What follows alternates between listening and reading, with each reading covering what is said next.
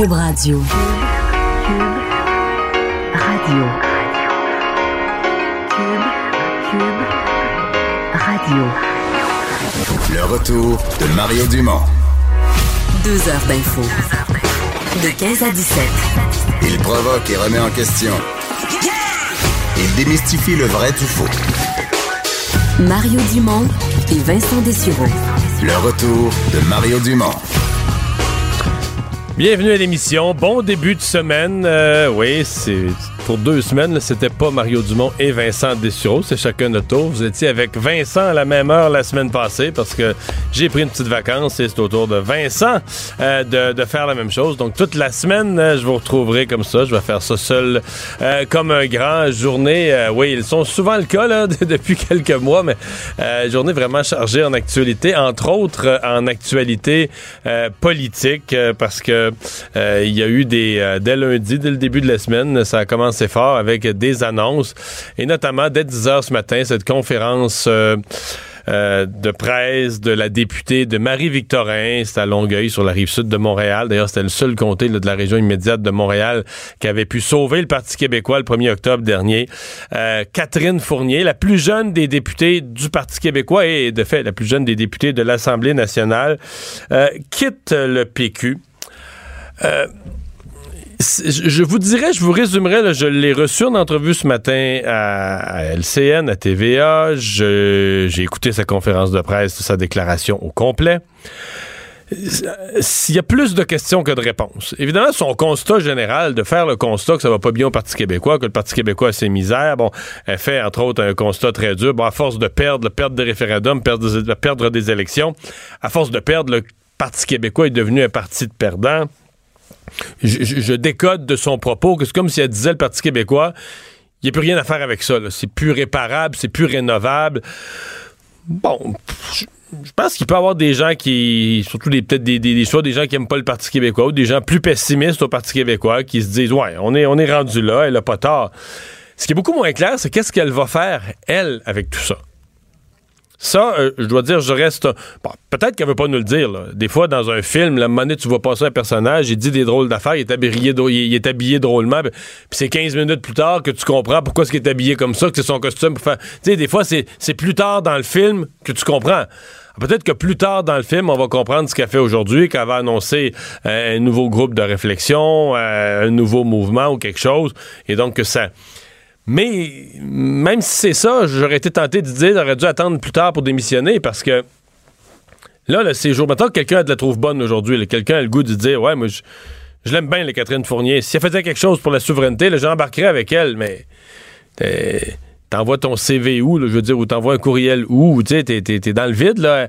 Elle n'annonce aucune action. Donc là, tout ce qu'elle a annoncé, c'est qu'elle quitte le Parti québécois parce que c'est un navire euh, plus utile à la souveraineté. Euh, elle veut sortir des lignes partisanes. Je reprends certaines de ses phrases, sortir au-dessus des lignes partisanes. Mais dans les faits, elle devient une simple députée indépendante. Bon. Euh, mon collègue Jonathan Trudeau me faisait remarquer ce matin, des, députés indépendants, souvent ce qui arrive, c'est le jour de leur démission puis le lendemain, pendant 48 heures. Et wow! Toute une tournée des médias, t'es sur tous les plateaux, télé, euh, les journaux, grosses photos dans le journal. Euh, t'es partout. Puis là, après ça, ben, t'es député indépendant. T'es assis là, le dernier dans le fond en chambre. Tu vas avoir, mettons, le droit à la période des questions, à peu près une fois par trois semaines, en gros, une fois par mois. Tu vas pouvoir poser une question. Puis le lendemain, si tu auras un suivi sur ta question, tu pourras pas vraiment la faire parce que là, tu plus, plus, de droit de parole, il est passé. Euh, est-ce que c'est vraiment une. c'est vraiment une destination? Parce que là, la députée Fournier nous dit, moi, je veux faire avancer la souveraineté, puis on a besoin, faut se mettre en action, le mouvement souverainiste a besoin d'électrochocs. Est-ce que la souveraineté, il est 3h05. Est-ce que la souveraineté est plus avancée? Là, à 3h05 après-midi qu'elle ne l'était ce matin quand on s'est levé? C'est pas clair. En tout cas, moi, ça me paraît pas clair.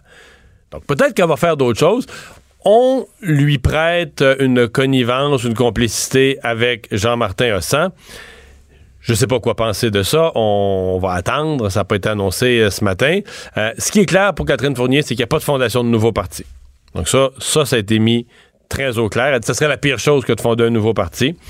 Mais donc, où est-ce qu'elle s'en va avec ça? Quelle est sa destination? Puis, je sais pas, elle est, jeune, est-ce qu'elle pense déjà à ça? Mais la prochaine élection, est-ce qu'elle est-ce veut être réélue? Ce qui est, tu veux pas de nouveau parti, tu vas être réélue sous Calbania comme députée indépendante. C'est déjà arrivé. Écoutez, il y en a eu quelques exceptions dans l'histoire qui l'ont réussi. Mais c'est un tour de force, là. Réaction euh, au, Parti québécois. Euh, eux, là, c'est toute une claque. Parce que, bon, d'abord, du point de vue de l'image du parti, encore de la chicane, encore des démissions, encore un départ. Leur plus jeune, le PQ qui a déjà son problème avec euh, les jeunes, le recrutement des jeunes, leur plus jeune député, celle qu'on avait présentée comme l'exemple du renouvellement du parti de la jeunesse, la députée Fournier, démissionne. Bon. C'est ta jeunesse, euh, te faire arracher un morceau de jeunesse. Mais du point de vue du Parti québécois, il y a aussi un enjeu, je dirais, plus institutionnel. Je voyais déjà tout à l'heure Gabriel Nadeau-Dubois, puis c'était prévisible. Euh, ils ont une entente. Hein. Le PQ, Québec solidaire, les libéraux et la CAQ, ils ont une entente sur le fonctionnement du Parlement dans le prochain mandat. Cette entente-là vaut pour tout le mandat. Donc, je pense pas que le PQ va se faire couper tous ses avantages, ses budgets de recherche, la reconnaissance de groupes parlementaires. Mais dans l'ordre d'importance des partis, c'est sûr que Québec solidaire va demander une ouverture de cette entente-là. Québec solidaire va dire wow, wow, wow, wow.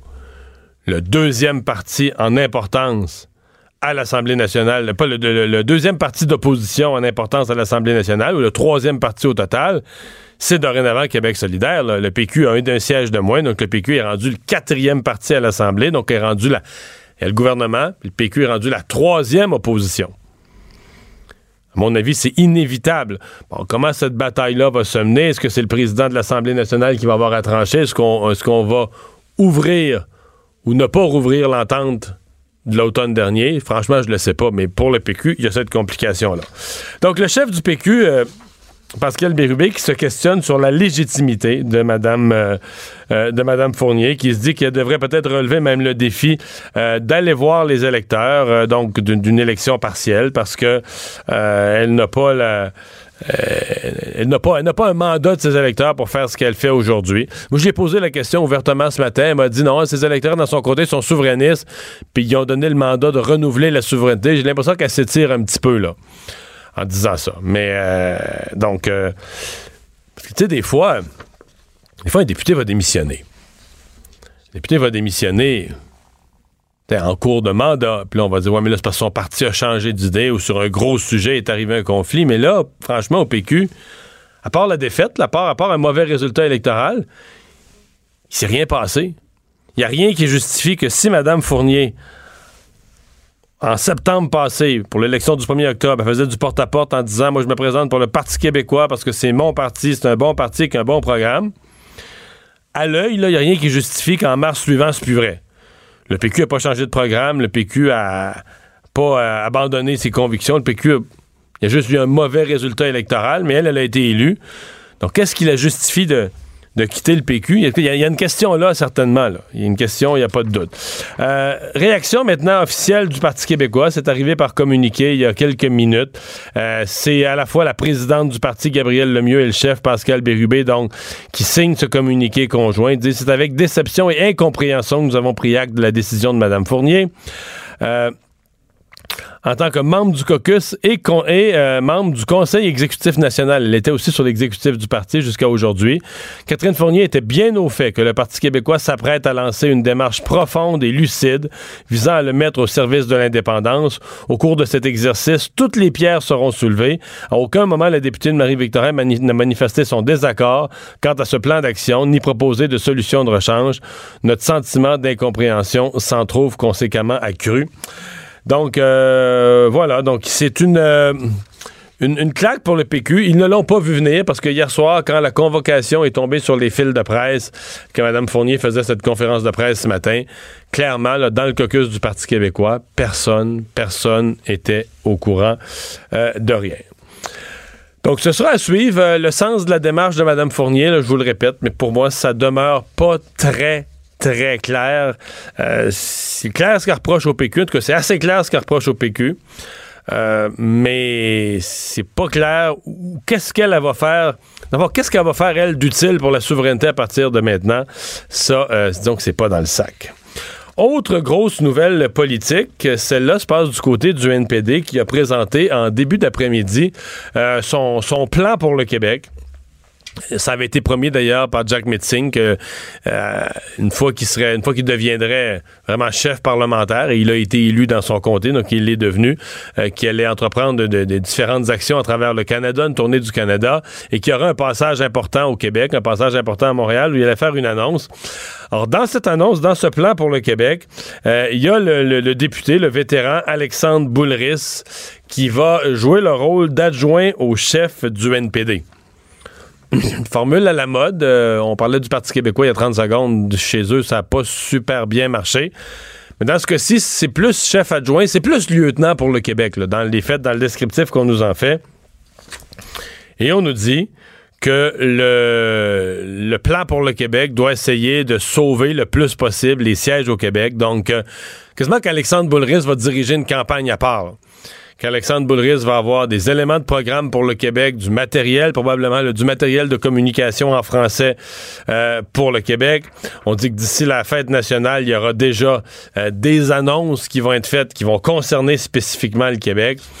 Euh, le, NPD qui a rappelé quand même que dans son caucus, là, le Québec est encore la province qui contient le plus de députés. on l'oublie parce que il y en a eu tellement à un certain moment, quand il y a eu la vague orange, la moitié du caucus du NPD. Le caucus du NPD était beaucoup plus gros, c'était 100 députés. Maintenant, c'est une quarantaine. Puis à l'époque, sur les scènes, il y, avait, avait la moitié du Québec, il y avait quasiment la moitié du Québec. Donc, présentement, s'il y avait une élection demain matin, je vous le dis que les sondages, là, le NPD sauverait pas grand-chose au Québec. Peut-être une coupe de sièges sur l'île de Montréal. Mais là, donc, on se donne un plan, un plan vraiment spécifique pour le Québec. Euh, je vous dis tout de suite, euh, plus tard dans l'émission, vers les 16h15, on va parler à, Alexandre Boulris lui-même, qu'est-ce qu'il euh, qu'est-ce qu'il entend. Je vais vous dire une question que j'ai abordée avec lui. Là, on nous annonce un plan pour le Québec.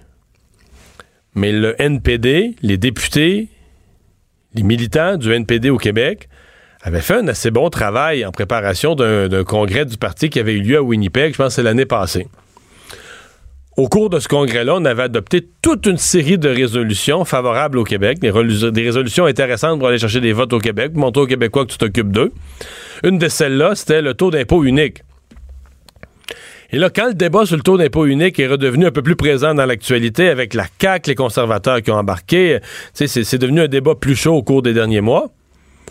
Là, le NPD a subi des pressions du syndicat de l'Alliance de la fonction publique qui ont dit Ouais, mais là, euh, c'est juste un rapport d'impôt. Nous autres, nos employés de l'Alliance de la fonction publique vont-tu perdre leur emploi? Et le NPD a reculé. Wow! Parle d'une affaire, toi, là. Tu fais un. Tu fais un, congrès, tu votes des prises de position favorables au Québec, puis là, quand ça brasse un peu, tu recules. quand je dis tu recules, là, il n'y a pas eu d'autres congrès. On prend, on prend une page qu'on avait, euh, qu'on avait votée dans le programme, puis on l'arrache, puis c'est tout. On prend la page, puis on la met aux poubelles. Bon, OK, euh, c'est pas... Euh, comment les Québécois font à partir de ce moment-là pour avoir confiance au, parti, et avoir confiance aux autres propositions à la vitesse où celle-là est tombée? Donc, c'est une des questions que je vais aborder tout à l'heure avec euh, Alexandre Boulris. Ça va faire bientôt un an qu'il est disparu, le jeune Ariel Jeffrey Kouakou, euh, jeune garçon qui, dans le nord de Montréal, en fait, assez près de la rivière des Prairies, assez près pour qu'on qu'on écraint ou qu'on craigne qu'il n'y ait glissé, mais il n'a jamais été retrouvé. Il y a quelques vidéos de surveillance là, qui ont donné une idée de sa trajectoire. Donc, deux nouvelles initiatives qui sont lancées pour essayer de le, de le retrouver. Euh, demain et mercredi, la Société des transports de Montréal, la, STM, va diffuser, entre autres, la photo euh, du jeune homme euh, sur ses écrans. la banque CIBC aussi qui va l'imprimer sur les enveloppes de ses factures mensuelles pour en discuter. Pinar Arcamon, directrice générale d'Enfants en Retour, est avec nous. Bonjour, Mme Arcamon. Bonjour, M. Dumont. Donc, un an après, on, profite un peu de, l'anniversaire euh, de, de ce moment où, pour, pour relancer certaines actions. Est-ce que c'est fréquent qu'on fait ça? Oui, absolument. Dans chacun des dossiers de disparition, on profite euh, de toutes les occasions qui nous sont euh, présentées pour euh, relancer une enquête, pour rappeler au public qu'on a toujours besoin de leur aide et de leur rappeler aussi que ces enfants n'ont pas été retrouvés. Si on ne parle pas de, des dossiers de, disparition, on ne montre plus les photos. bien souvent, les gens vont penser que l'enfant a peut-être été retrouvé, qui est faux. Alors, surtout, la première année de disparition est un moment euh, marquant autant pour la famille que pour la communauté. Euh, Ariel n'avait que 10 ans euh, lorsqu'il a été vu pour la dernière fois le 12 mars 2018. Donc, comme vous l'avez dit d'entrée de jeu, nous travaillons présentement avec des partenaires pour obtenir une campagne de visibilité pour ce jeune garçon. Le but est de stimuler l'enquête, tenter d'aller générer des nouvelles informations qui vont peut-être nous mener vers ce jeune garçon et surtout donner un dénouement à sa famille qui attend depuis une année, une très longue année. Oui. Est-ce que les est-ce que dans un, effort comme ça de visibilité, est-ce que les policiers sont sensibilisés? Est-ce qu'il y a des actions particulières du côté des corps policiers? Bien, euh, nous avons rencontré le SPVM euh, euh, à la fin de janvier pour leur parler des initiatives que nous voulions mettre sur pied. On a eu la chance de parler avec l'enquêteur en chef de la disparition de Dariette, donc ils sont vraiment au courant, puis ils soutiennent ces efforts aussi. Et je peux vous dire que du côté du SPVM, l'enquête est toujours active. alors, de chaque information qui rentre est prise au sérieux.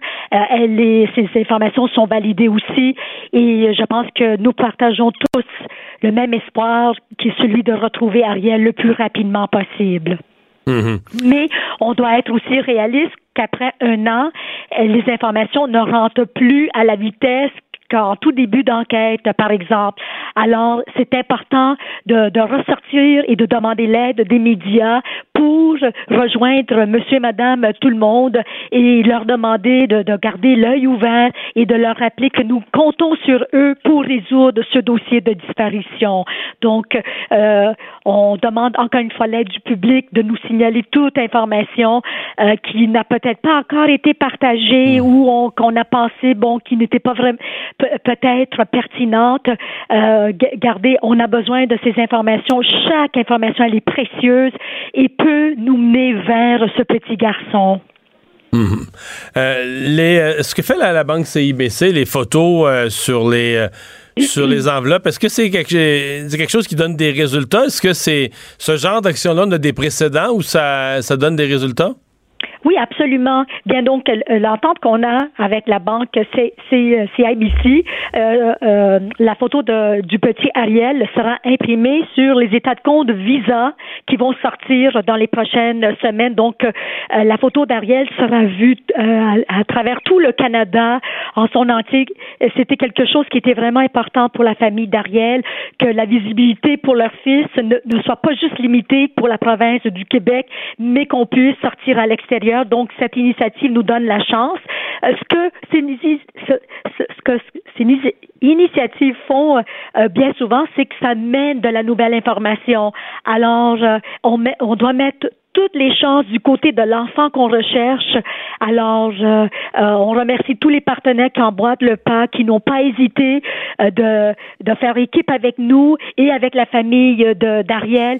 Et j'espère bien que dans les prochains jours, euh, nous aurons un dénouement à offrir à cette famille qui attend, mmh. comme on a dit en tout début, qui attend depuis une très, très longue et pénible année. Vous êtes personnellement en contact avec la famille? Oui, on a gardé le contact tout au long de cette dernière année. Qui, qui, sont encore quoi, qui, qui croient encore, qui gardent espoir, euh, qui participent aux actions cette semaine? Oui, je vais vous dire, M. Dumont, ils sont fatigués. La famille, elle est moralement, émotionnellement, physiquement épuisée. Cependant, elle garde la foi que leur fils sera retrouvé. Alors, nous allons les soutenir et s'assurer qu'on puisse, comme je vous dis, avoir, leur donner une réponse euh, et leur permettre de se reposer et de retrouver une certaine sérénité dans leur vie. Parce que c'est inimaginable ce que cette mhm. famille a vécu au cours de ces 364 derniers jours de l'année. Mhm. C'est épouvantable. Absolument. Madame Arcamon, merci beaucoup d'avoir pris le temps de nous parler. Pina Arcamon, directrice générale d'Enfants Retour. Euh, on continue notre euh, tournée des nouvelles que j'avais entamée en parlant de cet avion euh, d'Ethiopian Airlines qui s'est écrasé hier. bon, 157 personnes ont trouvé la mort, 8 membres d'équipage, 149 passagers.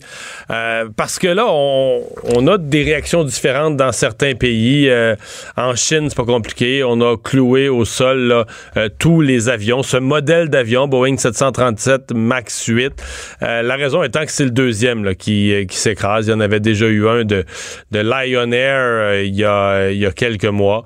Donc, euh, on se demande s'il y aura un lien entre les deux. Peut-être que c'est purement un hasard mais on a retrouvé les deux boîtes noires dans le cas d'Ethiopian Airlines. On va être en mesure d'avoir d'ici quelques jours, une couple de semaines, euh, au moins peut-être pas une enquête complète, mais le début d'une explication. S'il s'avérait que les deux événements sont reliés, que ce sont les mêmes systèmes qui ont lâché, Là, attendez-vous à voir euh, ces avions-là être collés au sol jusqu'à temps qu'on règle le problème. Donc, je dis la Chine, euh, les avions sont au sol. Même chose pour l'Indonésie, même chose pour la Corée du Sud. Euh, on comprend que Ethiopian Airlines, ben, eux, étant touchés eux-mêmes, ils ont immobilisé toute la flotte de Boeing 737 MAX. Cayman Airways, une compagnie des, des Caraïbes aussi. Maintenant, la plupart des ce que je vous ai nommé, c'est quand même une minorité des compagnies aériennes. La plupart des compagnies qui ont des Boeing 737 MAX 8 les euh, continuent à faire voler, se disent tout à fait confiants de ces avions-là. C'est le cas des compagnies chez nous. Air Canada qui a 24 appareils MAX 8. Euh, Air Canada parle d'excellents résultats, de respect des normes de sécurité et de fiabilité. Euh, même son de cloche du côté de WestJet où on dit on a euh, on a 13 avions, on a 13 Boeing euh, Max 8 et on n'a pas l'intention donc de les clouer au sol pour l'instant. dans le cas de d'Air Canada, bon, c'est des avions qui vont un peu partout, il y en a un certain nombre à l'intérieur du Canada. Dans le cas de WestJet, je voyais beaucoup d'avions qui font les liaisons entre Calgary et des, des villes des pays du sud, le Mexique ou d'autres destinations au soleil. Et la même chose pour Toronto. Le Toronto est différentes destinations au soleil. Donc, euh, pour l'instant, ces avions-là volent normalement. Euh, bon, à peu près comme dans toutes les tragédies aériennes, on a aujourd'hui, c'est euh, un exemple, c'est la BBC qui nous le révèle, le cas de, cette, de cet homme, Antonis Mavropoulos. Un homme grec, vous l'aurez deviné, qui lui dit qu'il bon, il s'occupe d'une organisation sans but lucratif.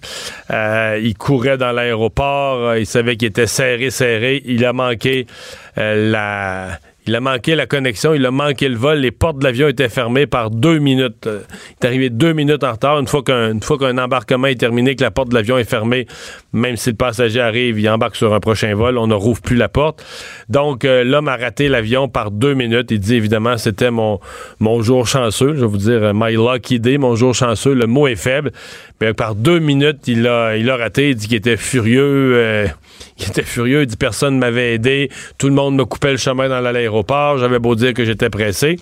Mais voilà. Euh, tout ce monde-là qui ont bloqué le chemin, qui l'ont empêché d'aller plus vite. En fait, tous une série de hasards, mais qui ont fait qu'il n'a pas pu monter à bord de l'avion et qui s'est écrasé. Un autre monsieur aussi qui, lui, était dans un transfert en provenance de Dubaï, mais lui, c'est son avion tout simplement. Et ça, arrive quand on a une correspondance. Son avion précédent était très en retard, donc il a raté. Donc deux passagers qui devaient être dans cet avion et qui ne s'y sont pas euh, trouvés pour euh, des, raisons de hasard. Autre nouvelle euh, cet après-midi, c'est le retrait de la vous avez peut-être suivi ça, euh, des manifestations quand même majeures en Algérie, mais il y en a eu jusqu'à Montréal, un peu partout dans le monde, des Algériens qui ont manifesté parce qu'on considérait que la nouvelle candidature d'Abdelaziz Bouteflika, le président du pays, était une, euh, immense farce. Je, vous raconte ça vite, vite, puis dans mes mots, mais... Euh, M. Bouteflika, d'abord, c'est un personnage important dans le pays. Il y a quatre mandats de fait à la présidence de l'Algérie. Euh, euh, je suppose qu'il a fait des bonnes choses. Euh, est-ce que c'est une démocratie parfaite? Je ne pense pas du tout. Mais il a fait un ACV fin 2013 qui a laissé des traces importantes. Depuis, en gros, en 2014, il a donné une entrevue dans un média où il n'a pas réussi à faire, en 2014, vous avez bien entendu, où il n'a pas réussi vraiment à faire une, phrase complète, mais il a pu dire, euh, oui, je m'en suis sorti, euh, euh, je pense grâce à Dieu, quelque chose comme ça, puis pour dire qu'il s'en était sorti de sa maladie. 2015, 2016, 2017, 2018, les Algériens n'ont pas entendu le son de sa voix. si vous allez en ligne, si vous voulez voir des images, il est sorti, je pense, c'était une activité du jour du souvenir en novembre dernier. Donc, il est dans son fauteuil roulant. Puis, je veux dire, le monsieur fait bien pitié. Qu'est-ce que tu veux? C'est un vieux monsieur, un fauteuil roulant, euh, vraiment, qui a fait un ACV, qui est en, dans un piteux état de santé. Là. Il, tout est foiré là, dans son fauteuil roulant, la tête un peu sur le côté, la tête qui accote sur le, sur le manchon du bord. Puis là, ben il est amené dans une activité du jour du souvenir. À un moment donné, il bouge la main. On doit voir ça comme un espèce. Je suppose que c'est un signe de. C'est un signe de respect. C'est sa participation à la cérémonie. Il dit pas un mot, là. Il bouge la main. Bon, il a terminé son mandat comme ça. Or, quand il a annoncé, ben, il a annoncé, c'est un grand mot, quand son secrétaire ou son porte-parole, parce que lui, je veux dire, on n'entend plus le son de sa voix, a annoncé que le président Bouteflika avait décidé de se représenter pour un cinquième mandat. Là, les Algériens ont dit c'est trop. Parce que, bon, ce parti, son parti au pouvoir est un parti très puissant. Euh, les sondages, écoutez, croyez-le ou non, les sondages le mettaient encore gagnant. Là. il n'était pas, euh, pas comme tel en danger d'être battu. c'est bizarre à dire, mais parce que le, parti est fort, parce que les, sondages que j'ai vus ont donné encore gagnant à 70% Même plus capable de faire campagne, même plus capable. Ben, je sais pas jusqu'à quel point il pouvait gouverner, mais ce qu'on voit, probablement son entourage qui gouvernait. Alors, tout ça pour dire que il y a eu des manifestations. Il y a aussi une démarche assez amusante. Euh, il y a une, une, Algérienne qui a même déposé une plainte en disant que elle voulait qu'il y ait des accusations d'enlèvement contre lui parce qu'elle disait que les gens, le secrétaire du parti, tous les hauts officiers du parti qui présentaient sa candidature, elle plaidait qu'il n'était plus en mesure de donner son consentement avec. C'était comme une forme d'enlèvement, une forme de séquestration, de dire, ben, on s'est emparé du vieux monsieur, là, puis là, un peu comme, on le présente aux élections contre son gré, là, il s'en rend même pas compte, il sait même pas, mais des, tierces personnes le présentent, le présentent aux élections, euh, parlant d'une suspicion euh, d'enlèvement.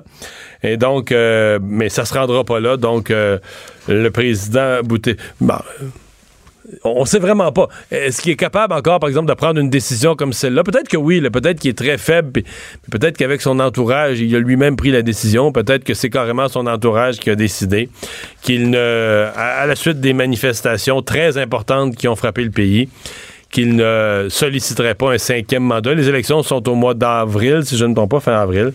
Donc, euh, il faudra voir qui va se présenter. Euh, c'était une des craintes, dit-on, là. Hein que si Bouteflika se, retirait, il y avait un risque de guerre interne dans le parti pour le remplacer. Fait que c'était comme plus facile, d'une certaine manière, de garder cette espèce d'équilibre où le monsieur, euh, bon, il est plus capable de rien faire, mais on se chicane pas. les gens autour de lui sont habitués chacun à leur poste, chacun à leur zone de pouvoir. C'était plus facile ça que de le remplacer, que de mettre quelqu'un à sa tête, comme à sa place, je veux dire, à la tête du parti comme candidat à la présidence. Mais là, donc, euh, il est. Euh, on, dit qu'il a fait certains nouveaux examens médicaux. il a été même hospitalisé en Suisse, en dehors de son propre pays. Et donc, euh, il aurait décidé de ne pas se représenter pour les élections du 28 avril prochain. Est-ce que ça mettra fin? Probablement que ça va calmer les manifestations euh, qui se passe à l'heure actuelle en Algérie. Le retour de Mario Dumont. Pour nous rejoindre en studio. Studio à commercial cube.radio. Appelez ou textez. 187 cube radio. 1877 827 2346. On vous le dit, en matière euh, d'émissions euh, de gaz à effet de serre, une des, plus grosses sources, c'est le transport. Mais bon, du côté automobile, oui, il y en a beaucoup. L'auto électrique euh, fait son chemin tranquillement.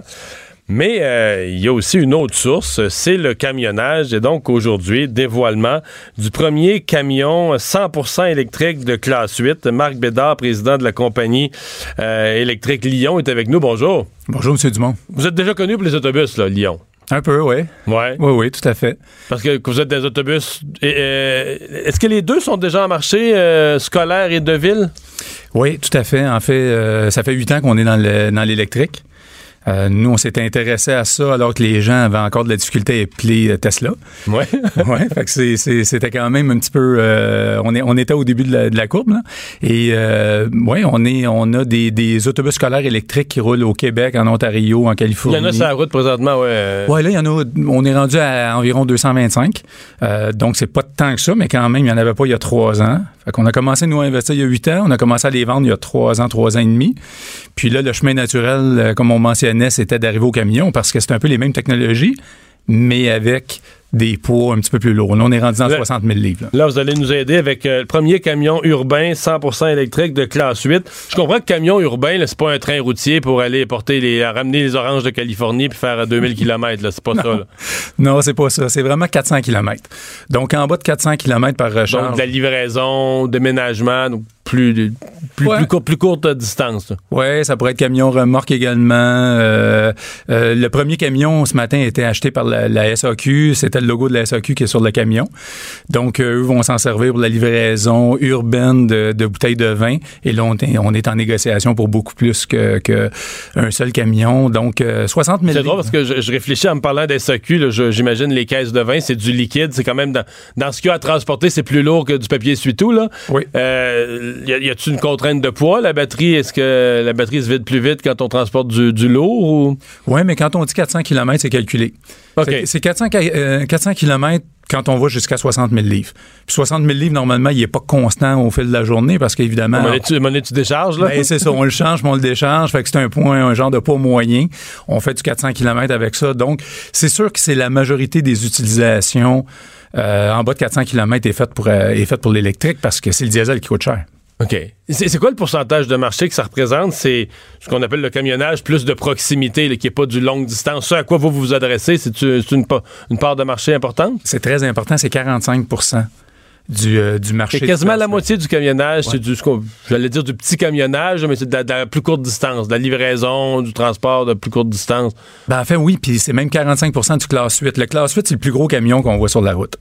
45 du classe 8, c'est du, euh, c'est du urbain. Et il s'en vend 3 à 400 000 camions de classe 8 par année en Amérique du Nord. Donc, le marché que nous autres, on vise, là, c'est un marché de 150 000 par année en Amérique du Nord. C'est beaucoup. OK. C'est beaucoup de camions. Fait que 150 000 camions comme ça. Là, vous en produisez à quel rythme présentement dans vos Ben, usines? Ben là, c'était, nous, on était dans, dans le bus.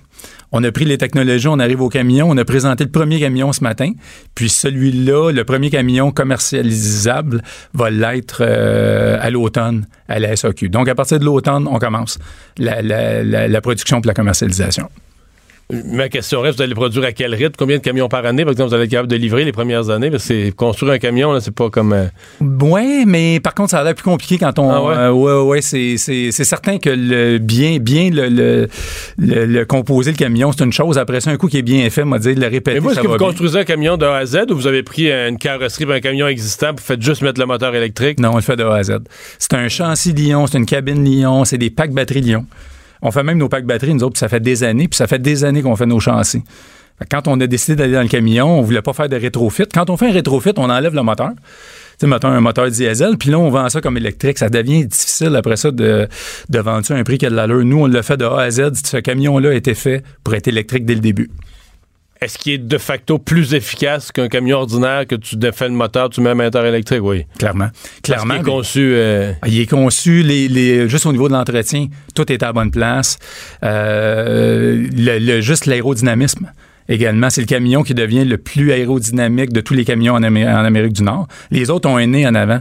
Mais là, on n'a plus besoin de nez, on n'a pas de moteur au diesel. Le moteur est en dessous. C'est un plus petit moteur électrique qui est en dessous du, euh, camion. Donc, le nez devient inexistant. Fait que si vous regardez comment il est fait, ben, il, y a un, petit nez, puis tous les fluides passent par là. Donc, pour un mécanicien, il ouvre le, capot, puis il a accès à tous les liquides du, euh, véhicule en quelques secondes.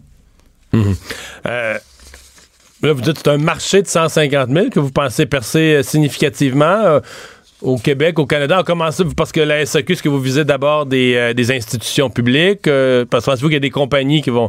Ah, il y en a. Des compagnies qui veulent ça, oui? Ben, en fait, on en a déjà vendu, puis on va les annoncer dans les prochains jours parce qu'aujourd'hui, on voulait. Ils sont pas construits, puis sont vendus, là. Oui, c'est ça, exactement. Puis euh, c'était la même chose avec la SAQ parce que là, il y, en a. C'est juste les, les, premiers camions qui ont été construits. Mais les gens l'ont vu, l'ont vu en usine, la confiance est là, comprennent très bien le camion, comprennent très bien le retour sur, sur investissement qui va être intéressant aussi pour les flottes euh, d'opérateurs. Ça sort-tu un prix euh, significativement plus élevé que son équivalent diesel? Oui, mais d'un autre côté, nous autres, comme on dit souvent, il faut regarder le coût total de propriété. Parce que, Sur une période de quelques années, là. Oui, parce qu'en fait, on sauve le diesel. Euh, prenez par, acquis, par exemple, un, opérateur qui fait 100 000 km par année avec un camion, puis que ça lui coûte, disons, 50 000 par année en diesel. Ben, l'équivalent en électrique, ça va être 10 000. Mais qui sauve 40 000. Sauve 40 000 plus l'entretien également qui va sauver en grande partie. Fait qu'il va sauver 50-55 000 par année. Ça, c'est un exemple. Donc, on peut penser que ça va coûter à l'achat à peu près 200 000 de plus. En 4-5 ans, son retour sur investissement est fait. Puis après ça, il va garder son camion un autre 5 à 6 ans. Certains. C'est bon pour 10 ans, un camion électrique comme ça? Oui, bien, ça dépend du nombre de, de fois qu'on va recharger les batteries. Donc, on calcule souvent une recharge par jour. Tout est fait selon une recharge par jour. Puis à une recharge par jour, les batteries vont durer environ 10 ans. Que c'est durable. C'est durable, puis là, ça commence à être prouvé pas mal parce que là, dans les dernières années, les gens l'ont vu. La crainte que les gens avaient il y a quatre ans, elle existe à peu près peu aujourd'hui. Les gens l'ont compris. Euh, ils ont appelé plein d'opérateurs scolaires qui sont, super satisfaits. Dans le fond, la règle de base, c'est plus on l'utilise, plus c'est payant. Fait que quelqu'un qui nous appelle et qui dit, moi, je vais faire 8000 km par année, il y a une bonne chance que l'électrique soit pas pour lui. Il l'utilise pas assez. Donc, la prime qui va payer au départ, il va de la misère à la récupérer. Quelqu'un qui fait 50 000 km par année, on l'aime beaucoup. Parce que lui, là, ça va être payant. C'est 4-5 ans, c'est tout repayé. Donc, c'est fait drôle à dire, mais ça s'adresse. Ça, s'adresse à l'utilisateur intensif. Ça ne s'adresse pas à celui qui s'en sert une fois de temps en temps. Non, c'est pas le vacancier nécessairement. Il y a beaucoup de gens qui nous appellent pour en faire des véhicules récréatifs, des RV, là, et ils peuvent le faire. Mais le rentabiliser, comme véhicule récréatif, c'est pas facile parce que ça devient un véhicule de loisir. Nous autres, c'est fait pour le, c'est fait pour le travail. Euh, camion d'Hydro-Québec avec des nacelles, par exemple. Ça, c'est un cas extraordinaire parce que ça roule toute la journée, ça dépense du diesel et tout ça, là, ils vont être branchés sur l'électrique et puis ça devient extrêmement efficace. Hydro serait bien placé pour avoir des camions électriques? Ben, nous, c'est ce qu'on trouve. ben, vraiment, vous allez leur proposer. C'est déjà fait. Ah, ouais. Mais euh, le les gens qui font ça, est-ce que vous avez l'impression qu'il y en a qui vont le faire aussi pour l'image? C'est-à-dire que. C'est quoi? Parce qu'il y a d'autres avantages. Je suppose que ça ne doit pas être bruyant non plus. Là. Il doit Quand tu fais de la livraison en ville puis tout ça, euh, il, y a un avantage sur le bruit sûrement. Oui. Ben, c'est ça qui est la beauté de l'affaire. Parce qu'il y a plusieurs années, quand on parlait d'électrique, on demandait toujours aux gens, faut que vous soyez vert. Et là, le, le verre a un coût. Combien ça coûte être vert? Et là, ce qui est, le fun avec le camion électrique, c'est qu'on dit tu peux être vert tout en étant rentable. Fait que ça, c'est super. L'autre chose, effectivement, c'est la pollution par le bruit. La pollution par le bruit est presque éliminée à 100% Donc, on était à New York. Nous, on a des véhicules en ce moment, des véhicules électriques à New York, des autobus scolaires. Et les gens de la ville de New York nous rencontrent puis ils veulent justement que les, les, vidanges se ramassent pendant la nuit. Là, la seule chose qu'on va entendre avec un camion électrique qui aura une benne électrique, ça va être les conserves qui vont arriver dans le fond de la, boîte. Mais le reste, tout le bruit que vous entendez qui devient extrêmement désagréable dans une ville, c'est complètement éliminé. Puis le camion, il est vraiment silencieux. Il est tellement silencieux qu'il est à un point où on se dit la même chose qu'avec l'autobus. L'autobus, on y fait faire un bruit jusqu'à 30 km/h. On y fait faire le bruit du métro de Montréal pour, pour des fins de sécurité, pour être sûr que les gens nous entendent. Ben, sinon, on ne l'entend pas. Et lui, on se demande, parce qu'il n'y a pas de normes en ce moment, il n'y a pas de loi là-dessus. Et on se demande, on dit peut-être que jusqu'à 30 km/h, on devrait mettre le bruit du, euh, du métro également. Et là, on, hésite là-dessus. Il va falloir, un jour, il va falloir légiférer là-dessus. Mais euh, là, nous, on fait nos Peut-être parce que les véhicules sont tellement silencieux que cette espèce de réflexe, dire, le son te protège. Là, c'est ça. Si en plus t'as quelqu'un qui a les yeux, les, écouteurs des oreilles, les yeux sur son téléphone cellulaire. Et... Oui, oui. mais la beauté, par contre, de ce, véhicule-là également, c'est que les angles morts sont beaucoup moins présents que sur un véhicule au diesel, parce qu'étant donné que la cabine, il n'y a pas de nez. Et il y, a une grosse partie de l'angle mort qui vient du nez puis de la hauteur de la fenêtre latérale. Et là, nous, ce qu'on a fait, c'est qu'on est comme dans, on est quasiment comme dans un métro. Finalement, là, on est, c'est un, un, nez plat, euh, comme on Donc, on voit complètement l'avant du, véhicule, un peu comme en Europe. En Europe, les camions sont beaucoup comme ça. C'est un peu le, le- le modèle européen, si on veut. On n'avait pas besoin de mettre de moteur à l'avant. Fait que les, camionneurs qui l'ont essayé, il y en a beaucoup. On a fait des groupes groupes focus. C'est le premier réflexe toujours. Ils disent que non, on voit tout. Ma dernière question, euh, plus sur l'entreprise. Là, euh, on produit des. Ça va être quoi comme usine? Vous êtes, vous êtes installé où exactement? Puis ça, va- ça- quel- si vous produisez dans quelques années là, massivement des autobus scolaires pour tout le continent, des autobus de ville pour tout le continent, puis des camions pour tout le continent, Ouais. commence à parler d'une usine, là? Ben, on aime ça. Ou On est, d'usine avec un S, euh, des usines, je sais pas. ouais, ben, aujourd'hui, on est à Saint-Jérôme. On a euh, 100 000 pieds carrés. Tout est là, il y a peut-être pas ailleurs. Tout est à- encore à Saint-Jérôme. Tout est encore à Saint-Jérôme. On fait les packs batteries là également. On vient de, de- on vient de prendre une extension de, de l'usine qui va nous amener à 175 000 pieds carrés. Et ça, c'est à partir de l'automne. Euh, justement, donc, c'est, on va pouvoir produire nos camions également. On a un centre de service qui est à Sacramento, en Californie. Et on peut également faire de la, de la de la finalisation de production euh, à Sacramento, puis on ouvre un centre à New York, à Albany, dans Parce deux que mois. M. Trump, il aime bien ça quand on finit de produire dans son pays. Ben exactement. fait que, en même temps qu'on fait les choses, puis on veut rester québécois, puis que c'est un véhicule euh, qui a été conçu 100% par des du génie québécois, ben quand même, on veut, on, va, on vend beaucoup de véhicules aux États-Unis, puis on veut quand même maintenir des belles relations. Là. Ben, on va euh, surveiller ça. Euh, merci d'avoir été là. Bonne chance avec euh, le développement de tout ça. Le retour de Mario Dumont, le seul ancien politicien qui ne vous sortira jamais de cassette. Mario Dumont et Vincent Dessureau. Jusqu'à 17. Cube Radio. Le buzz de Vincent Dessureau. Mais en l'absence de Vincent, c'est Élise Jeté qui est là aujourd'hui. Bonjour. Bonjour Mario. Alors, tu nous parles euh, dans le buzz d'aujourd'hui de l'atterrissage d'urgence qui a eu lieu à, à New York d'un avion d'Air Transat. Oui, samedi Euh, matin. que ça euh, les gens qui étaient quand même pas mal stressés euh, dans l'avion, ce que j'ai vu des commentaires euh, des gens qui ont eu vraiment peur. Oui. Mais Mais, pas- les- mais ce qui est vraiment intéressant, c'est qu'aujourd'hui, depuis aujourd'hui, on a l'occasion d'entendre sur Internet le l'appel d'urgence qui a lieu entre le pilote d'avion et la tour de commandement. Et moi, j'aime toujours ça, entendre ces affaires-là, parce que là, on peut entendre tout la- le stress qu'il y a dans Ouais, la le, voix ton, du le ton de la voix. Ben oui, c'est vraiment intéressant. Donc là, on l'entend qui dit Mayday, Mayday. Et ça, c'est déjà là, euh, ça vient me chercher, le Mayday. C'est comme Non, dans les films. C'est ça, ouais. C'est comme dans les films. Et là, euh, ça dit, nous avons un feu dans la soute, 189 passagers, 11 tonnes de carburant. Donc là, l'explosion est imminente dans la tête de tout le monde, évidemment. Euh, là, il y a eu, les gens se sont mis en petites boules dans l'avion, les gens pleuraient, les gens criaient, c'était un peu la fin du monde. Et là, euh, à un autre moment, on entend dans le l'extrait audio un responsable des opérations aériennes qui demande euh, au pilote si c'est possible, un pilote d'un autre avion, si c'est possible qu'il reste plus loin en avant pour lui donner de l'espace parce que il s'en va complètement tout droit puis il s'en va atterrir d'urgence. Le plus vite possible. Puis là, euh, un incendie dans une soute à bagages, c'est vraiment euh, risqué hein, parce que on s'entend qu'il y a, il y a pas d'oxygène. Y avait-tu vraiment un incendie dans la soute? Il y avait de la y avait fumée. de la fumée, mais là, c'est parce que l'équipage, ils ne peuvent pas descendre dans la soute à bagages parce qu'aussitôt que de l'oxygène rentre là, pire, les risques d'explosion sont absolument euh, beaucoup trop élevés. Donc, euh, le carburant, l'oxygène, c'est pas un bon mix. Hein. C'est vraiment pas un bon mix. Donc là, ils peuvent pas aller voir. Ils- à ce qu'ils disent, il y avait bel et bien de la fumée au moment de l'atterrissage quand ils ont fini par atterrir d'urgence. Il y a eu deux, euh, deux blessures, mais assez légères. Puis c'était pas lié au, euh, au feu ou euh, à, la, à la fumée qu'il y avait dans l'avion. Euh, fait que là, les gens disaient... Les euh, blessures légères, je comprends, parce que les gens. euh, ils ont dû utiliser la, la- les, l'espèce de les glissade. là, les glissades, Oui. c'est là que les gens se sont blessés, je pense. Là. Absolument. Certains qui ont mal glissé. Là. Oui, c'est ça, mais c'était c'était seulement parce que au- une fois au sol, il, y a- il restait quand même du carburant dans l'avion, donc ça aurait pu exploser. Donc ils se sont vraiment dépêchés à évacuer l'avion. Euh, après ça, ils ont pu faire Parce que c'est l'inspection. beaucoup plus rapide que d'ouvrir la porte. Puis de- Ben ouais. oui, ben moi j'ai déjà vécu des vols euh, assez euh, où c'est vraiment long avant qu'on puisse sortir là. Ouais.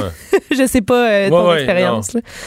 Puis, euh, mais, mais le pilote est resté calme dans ça. là. Oui, il est, resté, il est resté très, très calme. Et moi, j'ai- j'aime beaucoup écouter ça parce que c'est un peu de la science-fiction. hein. On s'entend, toutes les affaires d'avion. euh, puis euh, quand on s'attend à une espèce de grosse catastrophe comme celle-là, euh, de pouvoir avoir accès à ces extraits audio-là, euh, c'est vraiment intéressant. Ça dure une dizaine de minutes. Puis c'est, euh, on peut entendre ça sur notre site Internet.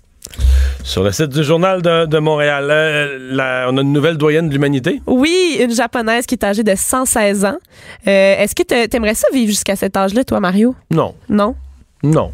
Mais t'as pu. euh, tu sais, moi, j'ai connu euh, une seule. Non, deux personnes qui ont dépassé les 100 ans, là, euh, dont la, la grand-mère de Marie-Claude, qui était une bonne madame bien heureuse dans sa vieillesse, mais qui à un certain point disait ben, Tu sais, moi, je suis oublié ici, là, tu sais, je- je- j'ai plus de j'ai plus de parenté.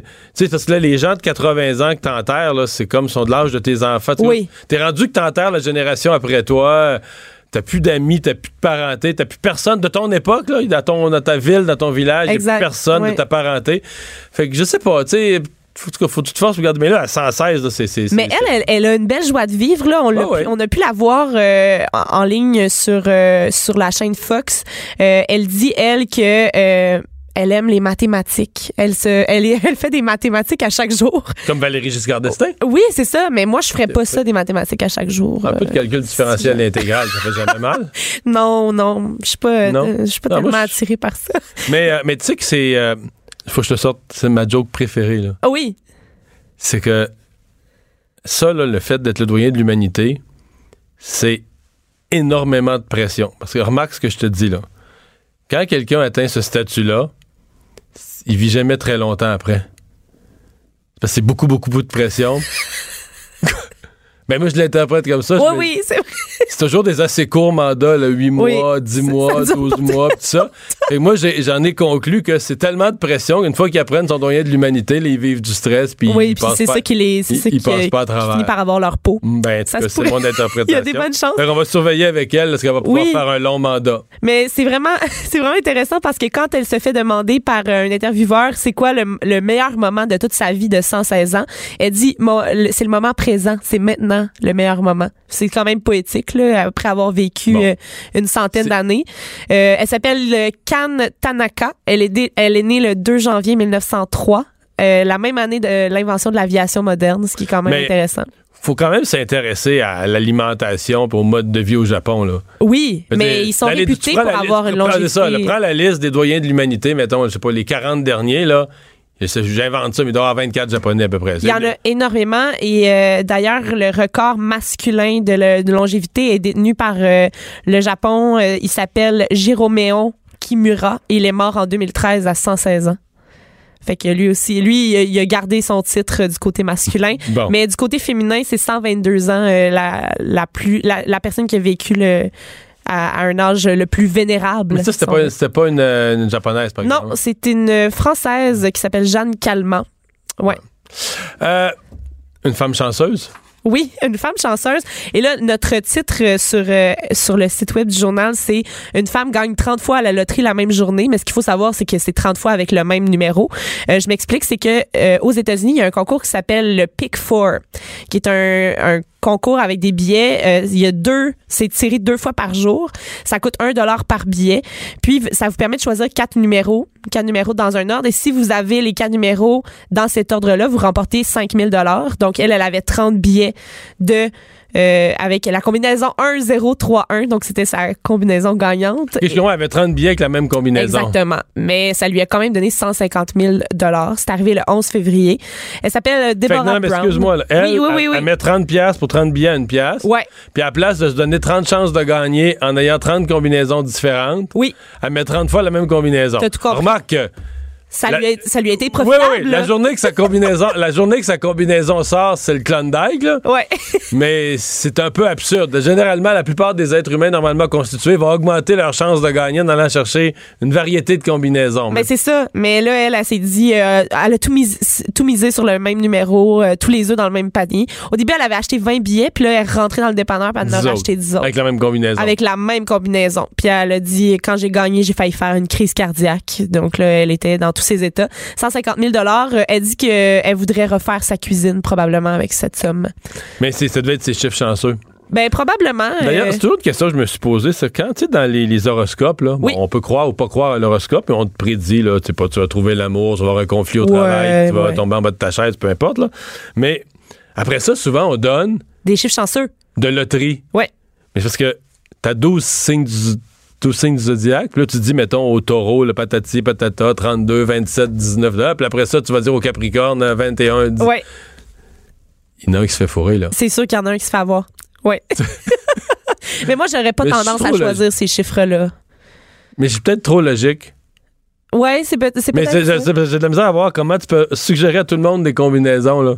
Oui, oui, Puis, mais. d'après moi, si tu les avais pris en note à chaque semaine, tu dirais, il n'y en a aucun qui a gagné. Là. Les 12 combinaisons sont toutes perdantes. Non? Moi, euh, Ben, je, un détail. je me fierais pas à ça. là. Pour prendre des grandes décisions majeures de ma vie, je me, je me fierais pas à mon horoscope. Bon, mais je vais arrêter. Euh, la championne du jour? Oui, je l'ai vu passer celle-là. Je dois dire, c'est une des premières nouvelles que j'ai vues ce matin. Je pouvais pas croire, mais. euh, Ouais. Est-ce que ça t'arrive de prendre des selfies, Mario? peu. Peu? C'est pas Ben, ton en fait, style? peu, attention. Euh, euh, Parce que ma face est connue, en 2019, Ouais. on ne fait plus d'autographes. là. Non, c'est ça. Mettons, me faire demander des autographes, là, euh, ça doit m'arriver une fois par année. Ouais. À cette heure, c'est un selfie. Oui, les gens préfèrent. Même les gens âgés. le Est-ce que tu selfie. dis oui aux gens qui te demandent ça? Oui. Oui? OK. Ça- ça- euh, pour être franc, ça arrive de temps en temps que tu regardes des gens sans préjugés puis tu te dis, ouais.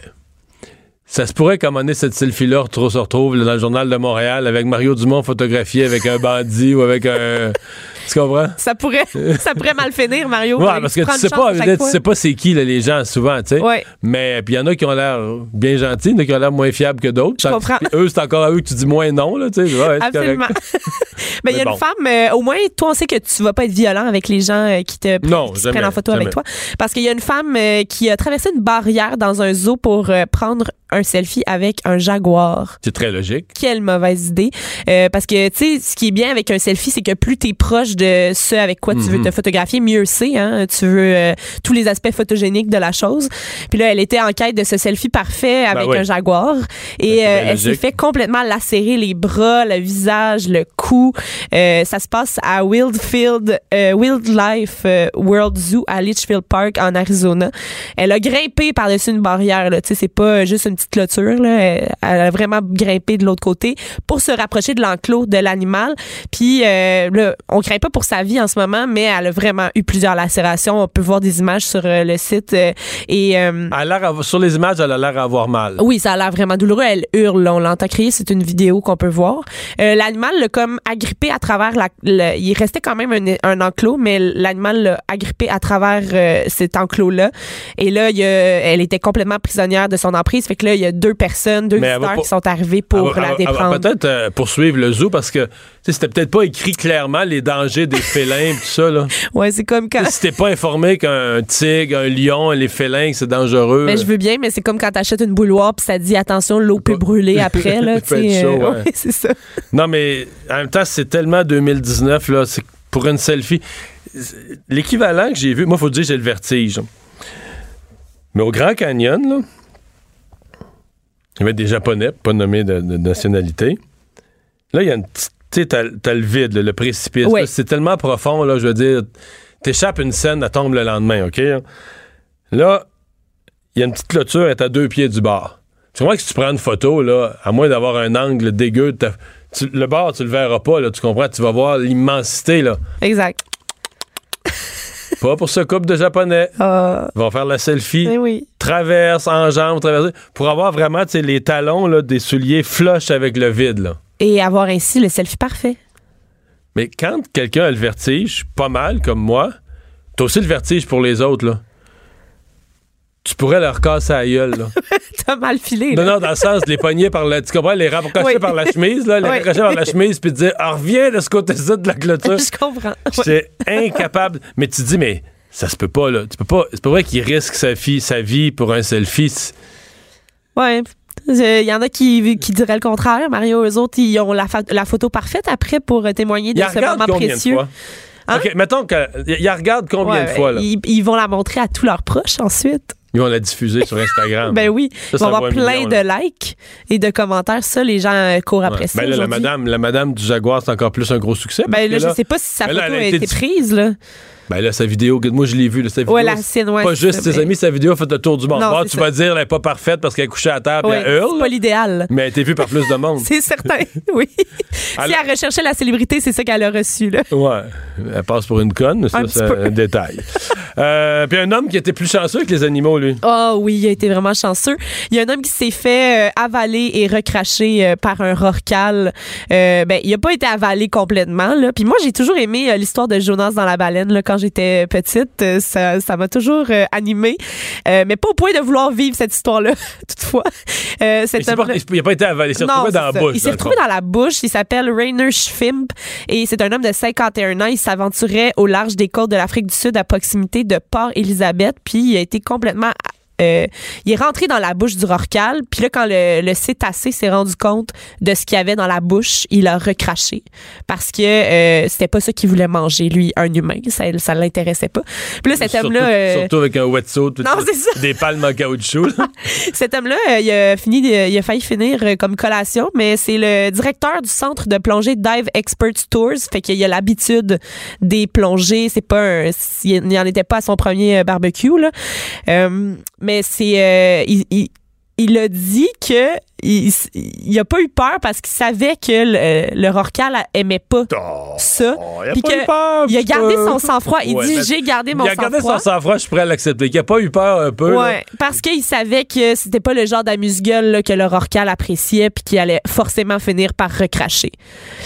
Là, je Est-ce sais qu'on pas est-ce qu'on sait combien de secondes? euh? Ils, ils disent pas combien de temps, mais ça a pas dû être très très long pour pas qu'il capote parce que surtout euh, il devrait retenir son souffle parce qu'il y avait de l'eau euh, à l'intérieur euh, de la bouche là, fait qu'il a retenu son souffle le temps qu'il était à l'intérieur, fait que ça a pas dû durer très très longtemps. De faire noir un petit peu, là. Ça devait être lugubre. J'aurais pas aimé ça moi. Non. Non. Faut pas que tu sois claustrophobe. Et pourtant j'adore la natation. Mais donc, il a été recraché. Puis, Il a été euh, recraché, sans tout blessure. est beau, euh, sans blessure, euh, tout est sous contrôle, mais c'est quand même une belle expérience à raconter à ses petits-enfants. Le retour de Mario Dumont. Jusqu'à 17. Parce qu'il ne prend rien à la légère. Il ne pèse jamais ses mots. Cube Radio. On est de retour. Je vous rappelle les grandes nouvelles, les grands titres de l'actualité. D'abord, euh, Catherine Fournier, la députée du Parti québécois de Marie-Victorin, ben, n'est plus députée du Parti québécois. Elle a quitté le parti. Elle l'a annoncé à 10 heures ce matin. Euh, chose compliquée un peu. On ne comprend pas exactement où est-ce qu'elle s'en va avec ça. Ça va clairement se siéger comme députée indépendante. Elle dit vouloir créer un mouvement plus large au-dessus de la partisanerie en faveur de l'indépendance parce que c'est la raison de son engagement politique que l'indépendance. Euh, maintenant, elle veut une espèce de mouvement de, coalition plus large au-dessus pour réunir autant les, des caquistes qui peuvent être pour la souveraineté, que des solidaires qui sont pour la souveraineté, que des gens qui, que des péquistes eux-mêmes. Mais du côté du Parti québécois, on n'a pas l'air chaud chaud à se faire, à se faire réunir par elle, parce que le Parti québécois réagit très négativement à son départ, à sa démarche. Le Parti québécois qui perd une députée. Disons, dans une année qui n'est déjà pas très facile, euh, le, le chef du parti, Pascal Bérubé, l'a même laissé entendre que devrait peut-être se présenter dans une élection partielle pour se faire réélire, pour être bien certain que les électeurs de Marie-Victorin sont d'accord avec la démarche qu'elle a entreprise.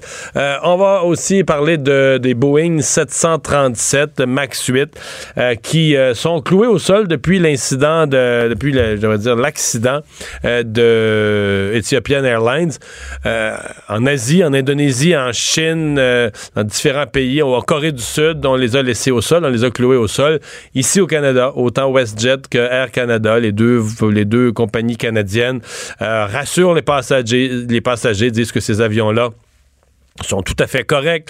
Euh, Il y a même le ministre des Transports, M. Marc Garneau, qui a dit qu'il n'y avait pas lieu de s'inquiéter. Donc, les avions euh, roulent toujours. Euh, autre nouvelle, celle-là en Algérie, le président Bouteflika ne sollicitera pas. Vous avez peut-être vu les manifestations massives. Ben, euh, dans un message à la nation qui a été publié un peu plus tôt aujourd'hui, il précise que euh, la candidature qu'il avait annoncée, il la retire. Donc, euh, il va terminer son mandat jusqu'au 28 avril prochain, mais ne sollicitera pas un nouveau mandat. Ça aurait été un cinquième mandat pour cet homme. Vais le raconter un peu plus tôt dans l'émission, mais qui est... euh, qui a fait un ACV en 2013, qui est vraiment un monsieur maintenant dans les 80 ans, très, très, très hypothéqué du point de vue de la santé. Les Algériens n'ont pas entendu sa voix, euh, selon ce que je comprends, depuis octobre 2014. Il fait des apparitions publiques une couple de fois par année. Quelqu'un l'amène en fauteuil roulant dans des cérémonies officielles euh, sans qu'il prenne la parole. Disons que c'était assez spécial qu'à 81 ans, dans cet état de santé-là, il sollicite un autre mandat de 4 ans. Je parle, c'est un, nouveau euh, think tank, un nouveau groupe de, recherche et, réflexion au Canada. On en connaît, l'IEDM, Fraser Institute. Euh, celui-là, c'est le Second Street. Euh, c'est un peu plus récent. je m'intéresse beaucoup à ces groupes-là qui font des, qui font des études sur toutes sortes de sujets. Et là, cette étude qui vient de sortir, c'est sur l'ampleur des dépenses et des voyages que font les Canadiens pour aller se faire soigner à l'étranger. Évidemment, on est toujours dans cette hypothèse qu'on a le meilleur système de santé au monde. Donc, euh, techniquement, aucun Canadien ne devrait quitter pour aller se faire soigner à l'étranger, d'aller se faire soigner en dehors du pays.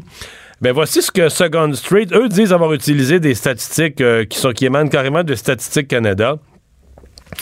Ils disent que pour l'année 2017, c'est pas moins de 217 500 voyages de Canadiens vers d'autres pays qui avaient pour but spécifique euh, d'aller se faire euh, soigner. Euh, donc, pour toutes sortes de soins potentiellement, toutes sortes de... bon, eux, disent c'est une perte économique pour le pays. C'est à la fois une mesure de la l'inefficacité du système canadien, des délais d'attente. Ils racontent d'ailleurs toute une série, là, ils joignent à leur étude toute une série d'exemples de citoyens euh, qui sont allés se faire soigner. Euh, bon, quelqu'un qui attendait depuis un an pour une chirurgie de la hanche, toutes sortes de cas semblables. Des gens qui ont finalement décidé d'aller se, faire soigner euh, à l'extérieur. ils disent que selon leurs estimés, c'est 1,9 million de dollars par jour. Donc 1,9 million par jour strictement en, voyage, en soins de santé euh, obtenus à travers un voyage qui sont dépensés. Ils disent c'était en 2013, c'était 1,2 million. Donc, ça vous donne une idée de l'augmentation. De 2013 à 2017, les Canadiens sont passés de 1,2 million à 1,9 million par jour de dépenses, donc, pour des, euh, des situations de santé. Donc, euh, des gens qui considèrent que c'est un, une belle démonstration des failles du système de santé canadien qu'on décrit comme un des meilleurs au monde. Quand je dis qu'on décrit, c'est pas moi parce que je peux vous dire que depuis, euh, je sais que je suis minoritaire au Québec, je suis minoritaire au Canada, mais notre système de santé, en ce qui me concerne, est un. Si on regarde l'argent qu'on y met, puis qu'on fait pas des comparaisons avec le tiers-monde, qu'on fait des comparaisons avec les grands pays industrialisés, les pays développés, on a un des pires systèmes de santé au monde. Le ratio entre l'argent qu'on dépense, dites-moi pas que c'est gratuit, là pas gratuit. Regardez ce qu'on paye en impôts. Donc, l'argent qu'on y met par rapport à la disponibilité des services, la facilité d'avoir un rendez-vous, la facilité d'avoir accès aux services, on a un des systèmes les plus inefficaces au monde. Mais ça, c'est mon opinion. Je sais que c'est pas ce qu'on nous raconte. Nos politiciens canadiens nous disent depuis des années qu'on a le meilleur système de santé de la planète. Un Pro Day, euh, vous savez peut-être pas ce que c'est. C'est la NFL, la Ligue nationale de football, le football américain, qui euh, de plus en plus fait ses, voyages et viennent ici au Québec pour permettre à un joueur euh, de se... Dans tous leurs tests, ils ont des tests très, très, très précis. Donc, euh, permettre à des joueurs euh, de, manifester leur capacité. Et donc, les équipes euh, veulent, veulent voir ça de près. présentement, aujourd'hui, c'est Mathieu Betts, lié défensif du Rouge et Or, qui, est, qui a été testé, qui a subi tous ces, tous ces tests de, de performance physique. Stéphane Turcot, journaliste à TVA Sport, était sur place. Bonjour Stéphane. Salut Mario. ouais, c'est euh, avant de parler du cas d'aujourd'hui, c'est quand même relativement nouveau. On a eu une coupe d'exemples dans les dernières années, mais il y a dix ans, on n'aurait pas pensé ça que la NFL se déplace chez nous au PEPS de l'Université Laval au Québec pour venir voir performer des, athlètes québécois pour la NFL. Non, effectivement, puis euh, euh, c'est la quatrième fois, effectivement, que des équipes de la NFL se déplacent ici à Québec pour voir des joueurs du, du genre, les soumettre à des tests physiques dans ce qu'on appelle un, Pro Day. Euh, en prévision du prochain repêchage de la NFL qui va avoir Le, dernier, c'était qui? C'était-tu Anthony Auclair? Euh, Anthony Auclair. Ben, il y a eu l'an passé, euh, il y a, exactement, c'était Anthony Auclair en 2017. il y avait 17 équipes qui s'étaient pointées à ce moment-là parce qu'on était impressionnés par le physique de Anthony Auclair. Finalement, c'est les Buccaneers de Tampa Bay qui l'avaient repêché. Non, pas repêché. Qui l'ont signé, en fait. Il avait exactement, il avait invité à leur camp d'entraînement et par la suite, c'est entendu. Parce que c'est un petit peu ça. Hein, la question que je posais à Sacha Gavani aujourd'hui, est-ce qu'aujourd'hui, avec ce Pro Day-là, euh, Mathieu Betts, il y avait également Samuel Thomasin, un joueur de ligne offensive qui, était soumis à, ces, mêmes tests. Est-ce qu'avec cette journée-là, on améliore les chances au repêchage ou on améliore davantage les chances euh, qu'il soit invité à un camp d'entraînement et qui, par la suite, pourrait signer une entente à titre de joueur autonome. Parce que faut pas se faire, de cachette. Euh, tu le disais, c'est un ailier défensif, Mathieu Betts. Et cette année, le repêchage regorge d'excellents ailiers défensifs. On me disait même que euh, dans les 20 premiers choix du prochain repêchage de la NFL, il y a 10 joueurs qui pourraient être des ailiers défensifs. Donc, ça vient peut-être un petit peu compliquer la donne mhm. pour euh, Mathieu mais le fait demeure qu'il a très bien fait aujourd'hui.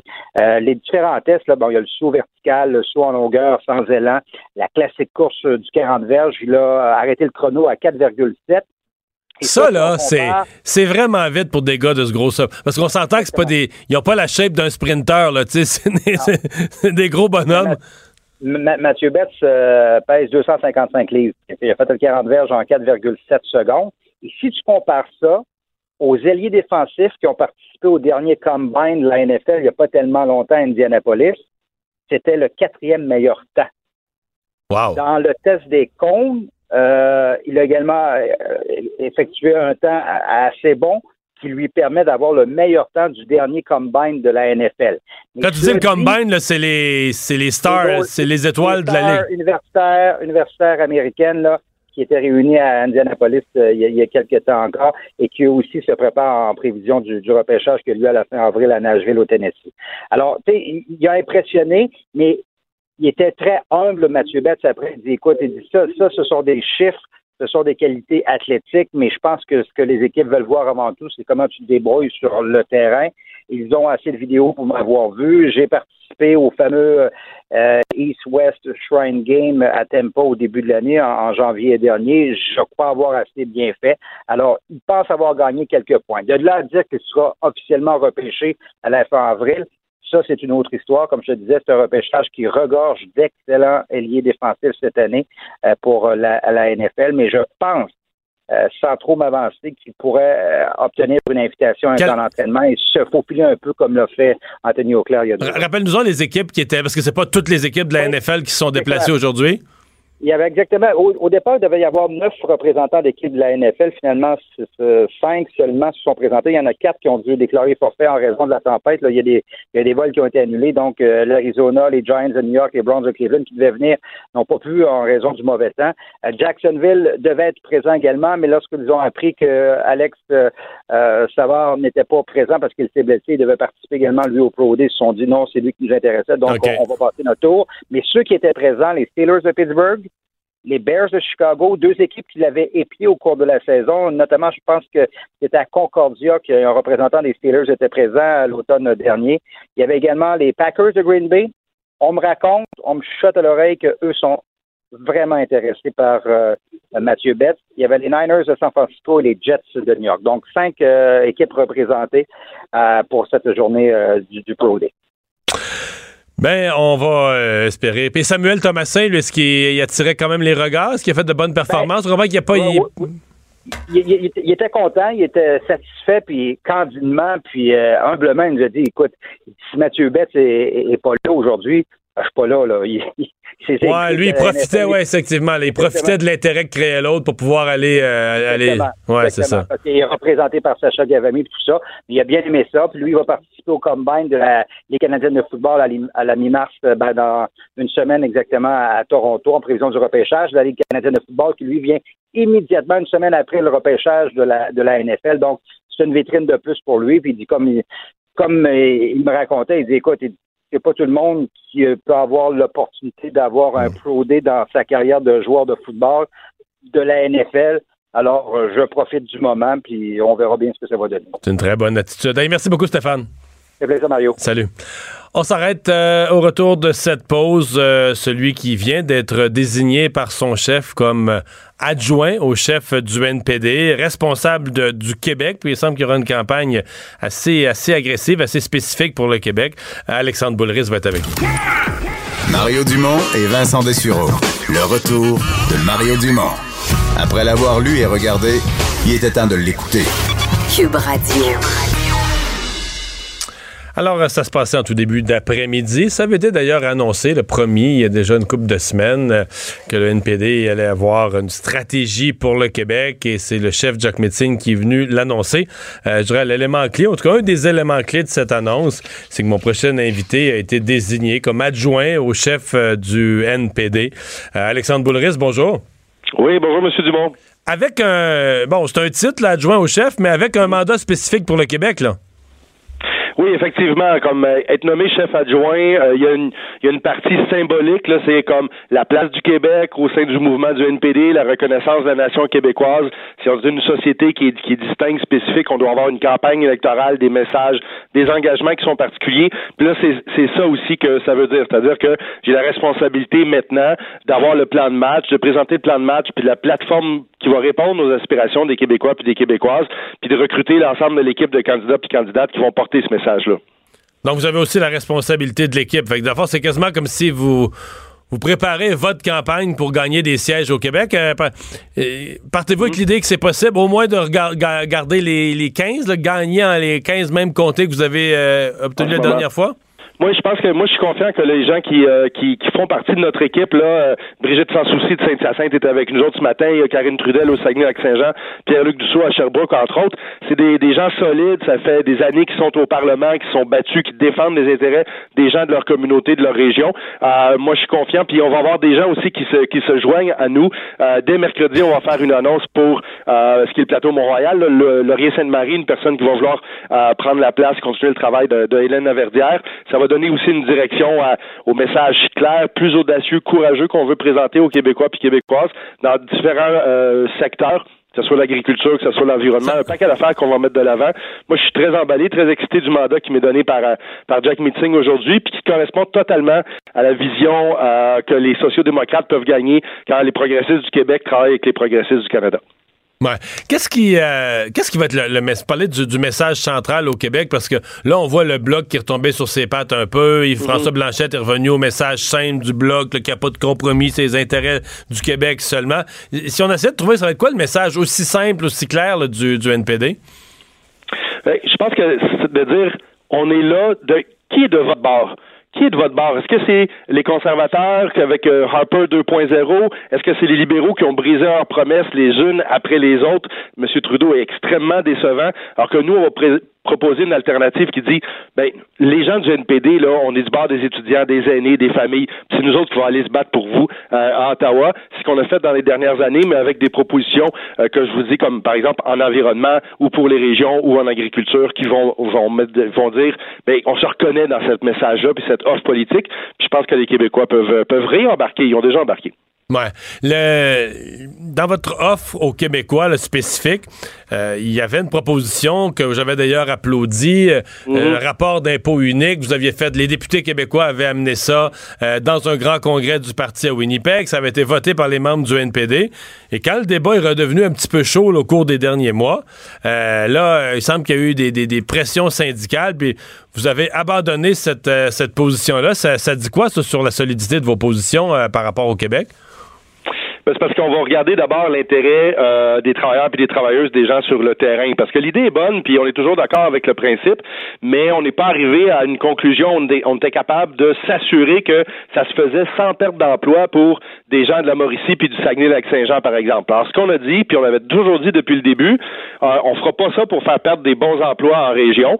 Et pour l'instant, c'était la, complexité de la chose, ça se revirait pas sur une dizaine, on dit, en principe, on est d'accord pour moins de paperasse puis juste un rapport d'impôt. Euh, mais on veut pas faire ça sur le dos du monde. Alors voilà un peu que ça, rentre dans ce, message-là de, quel bord on est. On est du bord des travailleurs et des travailleuses. On ne va pas prendre de décision de manière dogmatique si ça a des conséquences euh, dans la vie des gens. Puis pour appauvrir du monde, c'est pas une bien bonne idée. Mm-hmm.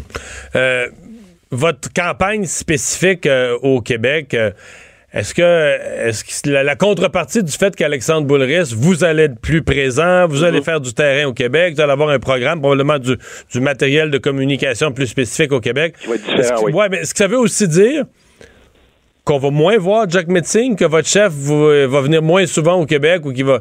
Tu. En fait, je vais reposer ma question telle que je la pense. Est-ce que vous avez fait le calcul qui pogne pas au Québec, ça donne rien de l'amener, puis vous dites, on est mieux de se mettre notre propre champion au Québec, notre lieutenant qui va faire sa campagne au Québec, puis lui, on, on le laisse dans neuf autres provinces? Non. Euh, je, la question est tout à fait légitime, mais Jack Meat, il, aime le Québec, il se positionne en allié du Québec, c'est ça qu'il disait ce matin, puis il va venir au Québec pendant la prochaine campagne électorale, mais il a aussi à sillonner euh, l'ensemble de la fédération, puis c'est euh, grand. Fait que c'est sûr que nous, on prend une, charge supplémentaire euh, sur nos épaules, moi, puis l'ensemble des, des, députés qui sont qui sont présents. La dernière fois, c'était différent parce que Tom Mulcair était un Québécois, il venait du Québec, donc le chef était québécois lui-même, mais ce qu'on a fait aujourd'hui n'est pas si nouveau que ça. En 2008, Jack Layton avait nommé Thomas Mulcair comme chef adjoint pour justement se partager une partie du travail, puis d'avoir quelqu'un qui vient d'ici, puis qui est peut-être plus euh, qui est sensible aux préoccupations des Québécois et des Québécoises. Ben, on va euh, surveiller ça, cette, euh, cette campagne. Est-ce que la, la, la, crise, en terminant, la crise SNC-Lavalin, bureau du mm-hmm. premier ministre, considérez-vous que c'est une crise qui est, qui est, close, dont, dont, les gens peuvent tirer leurs conclusions, ou c'est pour vous, c'est un dossier qui est toujours bien vivant? Ben, c'est un dossier qui est vivant parce que ce qu'on a été au fond des choses puis on a su exactement ce qui s'est passé? Non, on a vu l'influence de grosses compagnies euh, dans le bureau du premier ministre. Ça, c'est très troublant, même si personnellement je suis pas surpris. Par contre, là, est-ce qu'on est arrivé à un point où ben, quelqu'un a dit sa version des faits puis une autre personne a dit sa version des faits puis est-ce qu'on va être capable de trancher à la fin?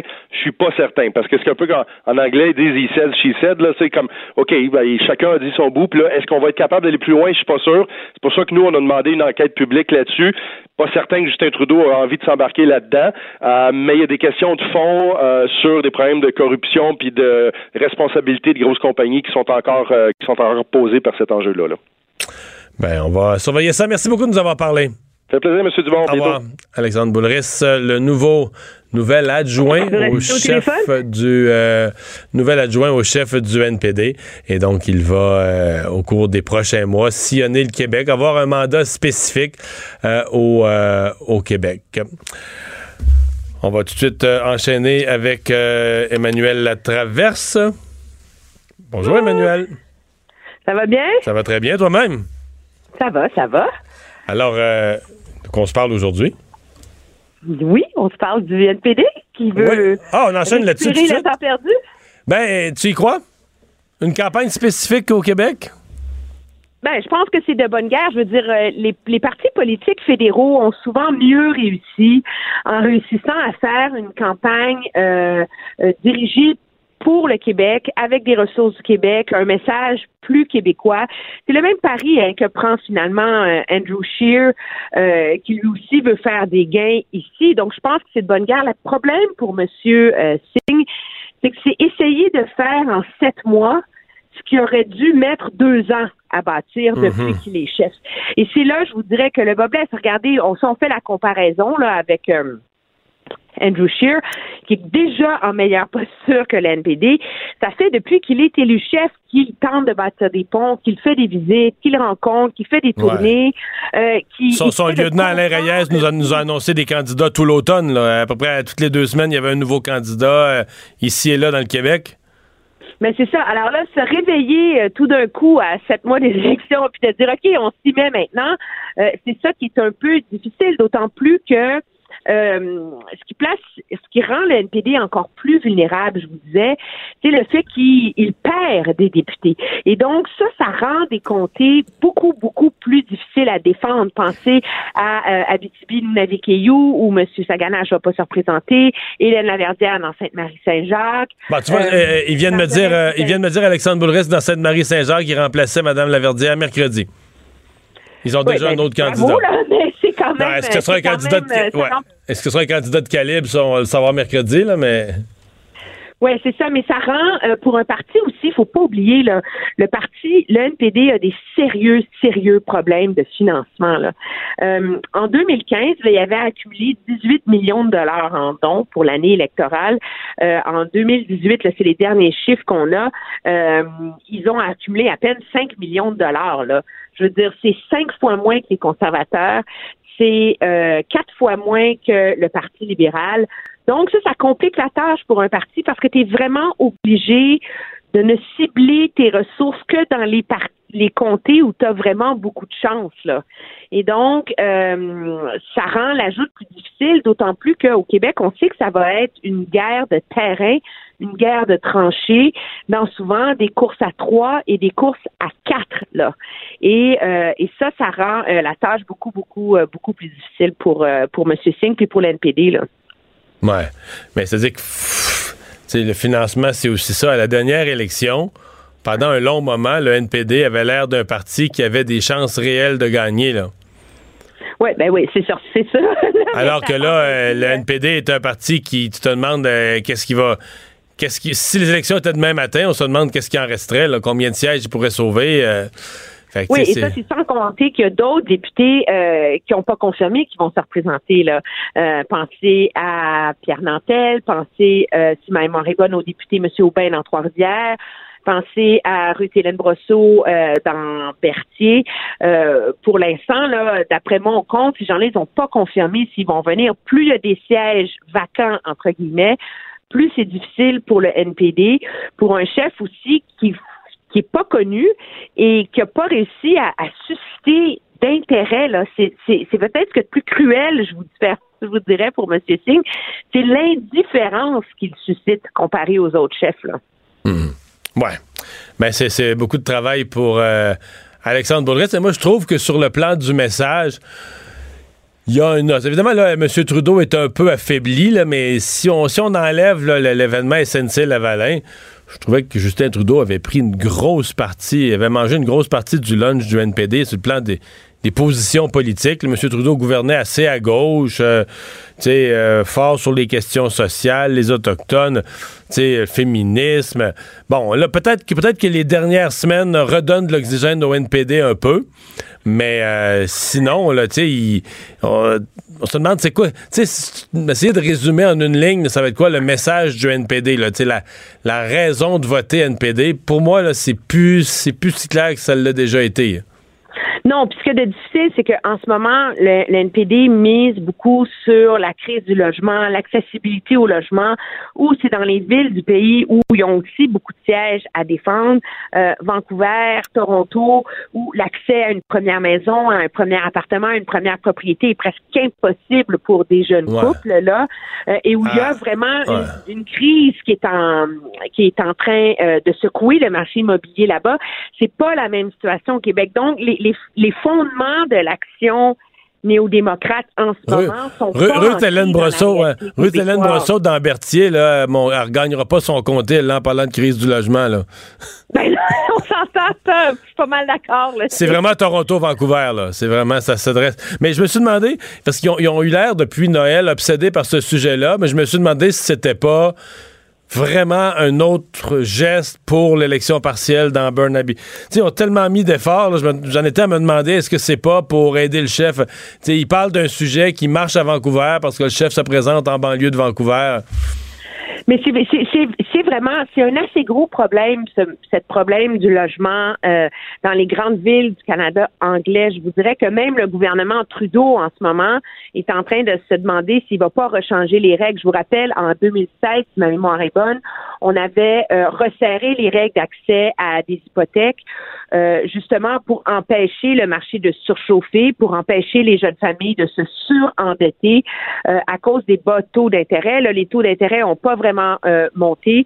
Il y a un affaiblissement sérieux du marché. Et là, la question se pose et la discussion a lieu à savoir si le gouvernement va faciliter euh, euh, ces règles et l'accès à la propriété à nouveau. Donc oui, c'est un débat qui est très pertinent ailleurs au pays, mais encore une fois, ici, avec quoi va se présenter le NPD? Ça va être quoi leur offre? D'autant plus que dans le dossier de SNC-Lavalin qui ont vraiment réussi à marquer des points euh, en, décrivant cette affaire-là de manière un peu simpliste comme une affaire de corruption pour des amis du Parti libéral. Je pense que quiconque a un peu suivi cette histoire-là se rend compte que c'est pas vraiment ça le débat, là, tu sais. Ouais, ouais, effectivement. Euh, un mot sur. Ben, parlons-en de cette histoire-là. Parce qu'une des questions, puis ce matin, on se la posait à LCN avec Jonathan Trudeau. Est-ce que Andrew Scheer a profité pleinement? Tu sais, une, crise comme celle que vient de vivre Justin Trudeau, on comprend que ça affaiblit le gouvernement libéral, ça affecte l'image de Justin Trudeau. Mais dans le passé, on a aussi vu parfois ce genre de crise-là être une occasion de, de, de renforcement de, de l'image du chef de l'opposition, une tribune, une occasion pour le chef de l'opposition de, de montrer de la stature, de la force, de devenir d'une certaine façon l'alternative. Est-ce qu'Andrew Scheer, au-delà de, de, faire multiples jambettes à Justin Trudeau, est-ce qu'il a réussi ça dans l'opération actuelle? Pas vraiment, je vous dirais. C'est ce qu'il y a d'assez intéressant qu'on regarde dans le détail les sondages, puis il y en a assez qui sont sortis là, dans les derniers 10-15 jours là, pour qu'on ait euh, un portrait assez stable, qu'on voit des tendances émerger. La tendance claire, c'est que le Parti conservateur profite de cette crise-là très sérieusement. Il a pris l'avance systématiquement dans les différents sondages au pays euh, par rapport aux libéraux, surtout en Ontario, beaucoup, beaucoup, beaucoup. Euh, la cote de popularité de M. Trudeau a baissé à terme de bon premier ministre, mais c'est comme si celle de M. Scheer avait monté, monté, monté, monté, puis là, elle a recommencé à descendre. Moi, je pense qu'il y a une question qui se pose à savoir si les conservateurs, si M. Scheer, il n'est pas allé trop fort en demandant tout de suite la démission euh, de M. Trudeau. C'est comme si quand tu sors euh, le lance-flamme en partant, là, mais là, après ça, tu n'as plus de, de munitions, non que de te répéter. Parce qu'après ça, je sais pas qu'est-ce que tu demandes la dissolution du pays et de la Constitution. Je sais plus que. Oui, c'est ça. il y a comme une incohérence. dire le premier ministre doit démissionner, mais il ne doit pas déclencher des élections tout de suite, etc. Puis je vous dirais que euh, c'est sûr qu'il y a une joute partisane là-dedans, puis je pense qu'on peut le reconnaître. C'est de bonne guerre là euh, que de que de taper sur euh, sur euh, les libéraux, même le samedi, même la fin de semaine. Mais il y a comme une partie de ce débat-là où le chef doit réussir à être un peu en marge de tu ta bataille de faune gouttière. Voyez-vous ce que je veux dire? Et peut-être que M. Scheer a été trop à l'avant de, euh, de cette guerre de tranchées contre Justin Trudeau. Et, euh, et ça nuit à son image, je pense, de premier ministre potentiel. Et c'est probablement la raison pour laquelle il n'a pas été capable de pleinement tirer profit de cette crise-là. Et il y a aussi le fait que je pense qu'il y a beaucoup d'électeurs qui sont dérangés parce qu'ils ont vu dans cette histoire-là les allégations d'ingérence dans le système judiciaire qui s'est transformé en une sérieuse crise de leadership. On a-tu un vrai chef comme premier ministre, là? Il n'a pas l'air de savoir ce qui se passe dans son bureau. Il est démuni face à une crise qui est quand même relative. Là, on s'entend, là. Euh, et donc, mais les libéraux, ils ont les bonnes vieilles valeurs libérales. Là. Tu sais, vous le dites, là, c'est l'idée, il est féministe, il investit dans l'économie, on veut créer des jobs. Il y a comme la force de ce message-là demeure relativement forte et c'est ce qui permet un peu de, de, de protéger les libéraux. Puis vous aurez remarqué qu'à chaque fois que les libéraux ils se défendent là-dessus, il en profite pour dire ne vous laissez pas leurrer parce que l'alternative, c'est les conservateurs et Andrew Scheer, c'est un Stephen Harper avec le sourire. Et ça, ne veut pas, là. Euh, il y a encore un gros point d'interrogation, je pense, autour de Andrew Scheer et l'offre politique qu'il a pour les Canadiens. Ouais. Je reviens à Justin Trudeau, là, avec qui quand même. Euh, les médias, j'étais en vacances une passée, j'ai regardé ça d'un peu plus loin, mais les médias du Canada anglais sont durs. Déchaînés. Mais on n'a jamais, on n'a pas vu ça durant son mandat, aucun moment, dans une aucune, aucune autre crise. Et je pense entre autres au magazine Maclean's, qui est quand même pas, c'est pas un magazine dans un extrême d'un côté ou de l'autre, ou qui est marqué, là, tu sais, conservateur ou anti-libéral du tout. Mais là, l'imposteur, tu sais, t'as le premier ministre, euh, la photo à la une, l'imposteur. Y a-tu d'autres premiers ministres dans l'histoire du, Canada qui ont eu une une aussi sévère du McLean? Peut-être que oui, je m'en souviens pas, là, mais ça frappe là, à tour de bras. On a eu le tricheur de Jean-François Lisée, mais. Ouais. C'était un livre, ça. Moi, la façon dont je vois ça, c'est. Il y a quand même une. Euh, Justin Trudeau, c'est lui qui a. Tu sais, moi, comme analyste politique, je juge les politiciens à la lumière de leurs promesses. Et la plus grande promesse, la plus importante de Justin Trudeau, c'était de gouverner différemment. Et c'est ce qui a nourri sa marque de commerce, c'est ce qui a campé sa crédibilité. Et la réalité, c'est qu'à six mois ou presque là, des élections, on se rend compte qu'il n'est pas à la hauteur de cette promesse-là. En termes de promesses euh, brisées, et cette histoire de SNC-Lavalin montre au grand jour la façon bien traditionnelle d'un bureau du premier ministre ou les conseillers du premier ministre contrôle tout, dicte les règles du jeu, euh, troque les considérations légales pour des considérations partisanes. Euh, et ça, c'est le tout le contraire de ce que Justin Trudeau avait promis qu'il ferait. Et je pense que euh, que c'est de là que vient cette, cette virulence-là. Quand tu promets un gouvernement absolument et totalement idéaliste, et que tu places la barre très, très haut. Et quand tu ne livres pas ce gouvernement-là, euh, c'est sûr que la chute est brutale. Et je pense qu'il y a une partie de la virulence des éditoriaux et des leaders d'opinion au Canada anglais qui vient de ça et qui est alimentée aussi avec une part de Québec bashing parce qu'il faut pas oublier que ben Justin Trudeau est vu comme un premier ministre du Québec et que on Mais surtout depuis que Mme Wilson-Raybould l'a dit là, que dans les discussions sur pourquoi il fallait un accord ben de réparation, moi je suis un député du, Québec puis c'est une siège sociale à Montréal puis moi je suis convaincu que cette phrase-là a été très mauvaise M. Trudeau. Le, le fait que Mme Wilson-Raybould révèle ça, je suis convaincu que c'était très mauvais M. Trudeau. Oui, ben ça a juste, tu sais, même comme journaliste québécoise, quand j'ai entendu ça, j'ai dit oh mon Dieu, tu sais, c'est comme. Puis il y a la, la réalité qu'on vit dans l'illusion depuis plusieurs années que le dossier de l'unité nationale est réglé. On avait un premier ministre très très canadien à Québec qui n'était pas du tout revendicateur, et donc il n'y avait pas d'affrontement sur ces enjeux-là. Et avec l'arrivée de M. Couillard, euh, de M. Legault, qui est arrivé avec un discours très net en disant moi j'ai le gros bout du bâton, j'ai le Québec derrière moi, je vais faire plier Justin Trudeau parce qu'il a besoin de ma province pour gagner, ça a braqué l'opinion publique du reste du pays. Là. voyons, on est-tu encore en train de retomber dans un climat où le Québec réussit à tenir le reste du pays en otage? Et c'est ça qui alimente cette grogne euh, très fondamentale. Puis M. Legault a aussi mis de l'huile sur le feu avec son histoire du pétrole sale. Fait que vous mettez tout ça ensemble, là, que finalement, il y a comme un, cocktail politique euh, qui rend ce dossier-là particulièrement toxique, politiquement, mais aussi en termes d'unité nationale en ce moment. Eh bien, voilà. Ben, merci beaucoup, Emmanuel. Ça me fait plaisir. Au revoir.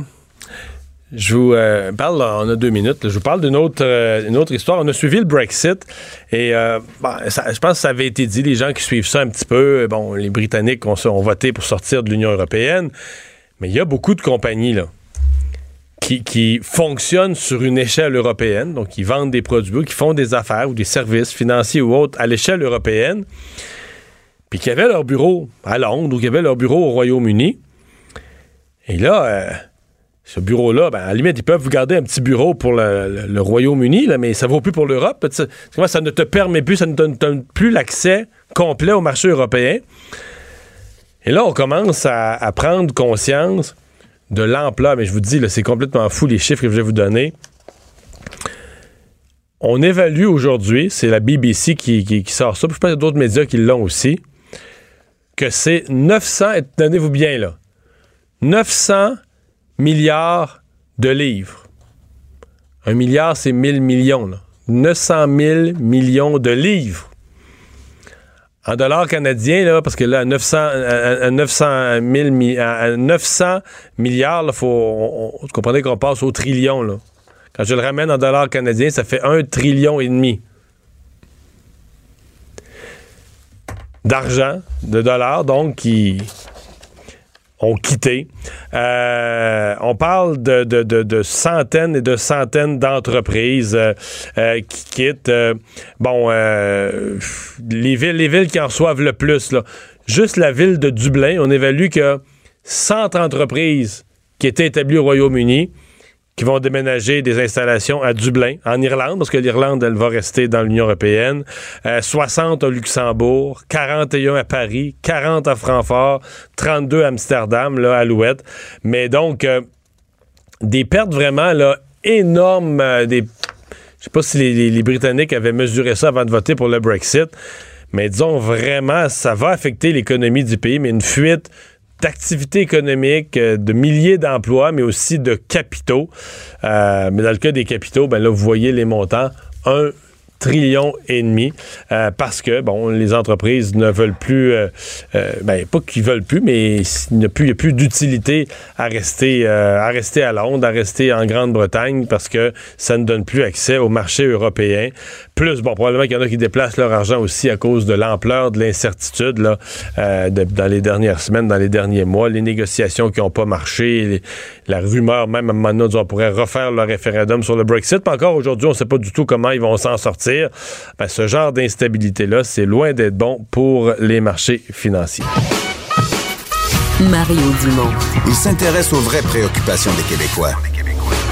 La santé, la politique, l'économie. Jusqu'à 17. Le retour de Mario Dumont. La politique, autrement dite. C'est le moment de parler sport. Jean-Philippe Bertrand, des partants à TVA Sport, est avec nous. Salut Jean-Philippe. Salut Mario. Jean-Philippe, faut être positif, là. Faut être positif. Ouais, ouais, ben, écoute, je pense hein? qu'il est plus que moi, là. Je sais pas si t'as remarqué, nous autres, ce matin, à l'émission Les Partants, on avait un bouton, là. C'est quoi? Je t'ai vu avec ton bouton panique des mains, ton gros bouton rouge, là. Oui, mais c'est ça que je voulais préciser. C'est pas un bouton panique, c'est ah un bouton d'urgence. Moi, je t'écoutais pas de son. Je t'écoutais ah, ben, pas de son. Il y a une différence entre un bouton panique et un bouton d'urgence. Un bouton panique, là, c'est quand là, euh, tu perds le contrôle, là, là tu te dis, tu sais, bon, c'est pas bon d'être en panique, mais d'avoir le sentiment d'urgence, l'espèce de, de sentiment de survie, l'instinct de survie, ça, c'est bon. Alors, oui, mais là, Jean-Philippe, Jean-Philippe, ben, oui, là, mais il, tu comprends, les pingouins de Pittsburgh, les Blue Jackets, ils l'ont tous, là. Je veux dire, toutes les équipes qui sont dans cette course-là puis qui se voient dans le classement à un point des séries, là. Je veux dire, le Canadien est, pas l'unique qui va sentir le sentiment d'urgence, mais là, d'après moi, la semaine passée, à, contre les Mighty Ducks, il avait laissé le sentiment d'urgence au vestiaire, là. Ben, exactement. C'est ce que je comprends pas. Puis euh, je me suis obstiné avec mon partner Charlie un matin là, qui disait que les circonstances n'étaient pas si pires, que le Canadien était encore dans la course, mais tu sais, que, que le sentiment d'urgence ne soit pas apparu vendredi dernier contre les Ducks, alors qu'au cours des derniers jours, les Pingouins ont gagné, les Hurricanes ont gagné, les, Blue Jackets ont gagné. Moi, je trouve ça euh, incompréhensible et euh, inexcusable. Bon, là, le Canadien, d'ici la fin de la saison, le Canadien les affronte, ces équipes-là, hein? Oui, exactement. Puis euh, il y, a ce qu'on appelle également des matchs, tu sais, des matchs aller-retour, où on dispute deux matchs en l'espace de deux soirs. Ok, ça, tu sais que c'est pas, pas toujours évident, puis c'est difficile, surtout quand on voyage entre les deux. Euh, le Canadien va, connaître une seule séquence où on va disputer deux matchs en l'espace de 24 heures, alors que les, Hurricanes vont devoir se soumettre à trois séquences de la sorte, les Blue Jackets vont devoir se soumettre à quatre séquences de la sorte, et comme tu l'as mentionné, le Canadien va affronter euh, certaines de ces euh, équipes-là au cours des, prochains jours, surtout vers la fin de l'année. Alors, Columbus, ça, ça va être le 28 mars. Mais ça, ça va devenir des matchs, ça va devenir des matchs de série, là, quasiment où. Parce que tu sais, le, cliché, un match de 4 points, là, tu le gagnes ou tu le perds, l'impact au classement est terrible. Exact. Puis écoute, on a fait un, petit calcul vite vite. Là. On, dit que le Canadien a besoin de 97 points. Là. On pense là, à peu près que, pour faire les séries, ça va être ça va être 97 points. Alors, en d'autres mots, euh, au cours des 13 prochains matchs. Il faut gagner 9. Euh, ben, il faut aller récolter 17 points sur une possibilité de, de 26. Il faut en gagner, euh, faut en gagner 8, 8, 8 pin nul, 8 pin nul, mettons, là, qu'on compare en prolongation. Là. Exact. Faut que tu gagnes euh, 70% de tes prochains matchs. Ouais. Fait que ça, écoute, c'est pour ça que c'est pour ça que mon taux d'optimisme n'est pas, est pas super élevé. c'est pour ça ton piton rouge. pour ça ton piton rouge au partant. ben c'est ça, exactement. Bon, là cette semaine, le Canadien affronte les Red Wings demain. C'est un adversaire prenable. On se rappellera que le Canadien les avait euh, défoncés 8 1 ou 8 2 il y a 2-3 ouais, semaines. Quoi, demain les Red Wings? Jeudi, les Islanders. Un, écoute, les Islanders vont, connaissent une très bonne saison, mais viennent de ralentir un peu là, récemment. Là. Les Capitals viennent de reprendre l'exclusivité du, du premier rang de la métropolitaine. Chicago samedi, c'est à la portée. Philadelphie, la semaine prochaine, c'est à la portée du Canadien. Les Highlanders, une autre fois. Les Sabres de Buffalo. Puis là, on rentre vraiment dans les deux dernières semaines du calendrier, puis c'est là que tout va se jouer. Je te répète, le 24 mars, les Hurricanes de la Caroline. Le 28, les Blue Jackets de Columbus. Puis je sais que j'ai l'impression que ça fait un mois que je te, que je te rappelle la dernière semaine d'activité du Canadien. Là. mais Winnipeg, Tampa Bay, Washington, puis Toronto. Eh euh, bon champ, comme dirait l'autre. Ouais, fait que si le Canadien a besoin, mettons que ça, mettons que ça te prend toutes des victoires, t'arrives dans la dernière. Dis-nous donc, les, mettons que le Canadien avait besoin vraiment de beaucoup, beaucoup de victoires, t'arrives à la dernière semaine, t'as qui, là? Euh, ben, je répète, là, dans la dernière semaine, t'as euh, Columbus, match de 4 points, assurément. Winnipeg, Tampa Bay, eh. Washington, puis Toronto. Ouais. Je veux dire, tes, cinq derniers matchs, là, c'est des énormes défis, là. Fait que si tu vas aller chercher 17 points sur une possibilité de 23, là, t'es bien mieux de la gagner demain face aux, Red Wings. Ah ben, faudrait quasiment, faudrait quasiment que tu ramasses 6 points cette semaine, là. Ben, écoute, gros minimum 4, là. Gros, gros, gros minimum 4. Puis la semaine prochaine, tu joues 4 matchs, dont Columbus, dont Caroline. Ben, écoute, euh, ça je te dis, là, c'est. La seule bonne nouvelle, c'est que les équipes euh, puis là, malheureusement, j'ai pas le calendrier des, euh, des Hurricanes et des, Blue Jackets sous les yeux, mais ils vont s'affronter entre eux. Alors, tu sais, le Canadien va pas juste se destiner entre ses mains. il va falloir que le bon Dieu et les dieux du hockey aident le Canadien, puis que il faudrait quasiment là, qu'on concède la victoire aux Penguins et aux Hurricanes, là, puis qu'on souhaite que dans les duels entre ces équipes-là, ils battent les Blue Jackets. Puis que l'adversaire euh, à battre, ce sont les Blue Jackets. Tu te, te résume la patente, là, mais écoute, c'est sûr que le Canadien n'aura pas sa destinée entre ses mains à 100% Ça, c'est bien valeur, mais euh, c'est ça la réalité. Là, aujourd'hui, avait entraînement. Euh, il semble avoir eu des changements de trio, mais... Euh, mais là, ça, ça fait niquer, ça, des changements de trio, parce que j'ai entendu Charles-Antoine aujourd'hui, je suis allé après ça, puis j'étais assez d'accord avec lui, là.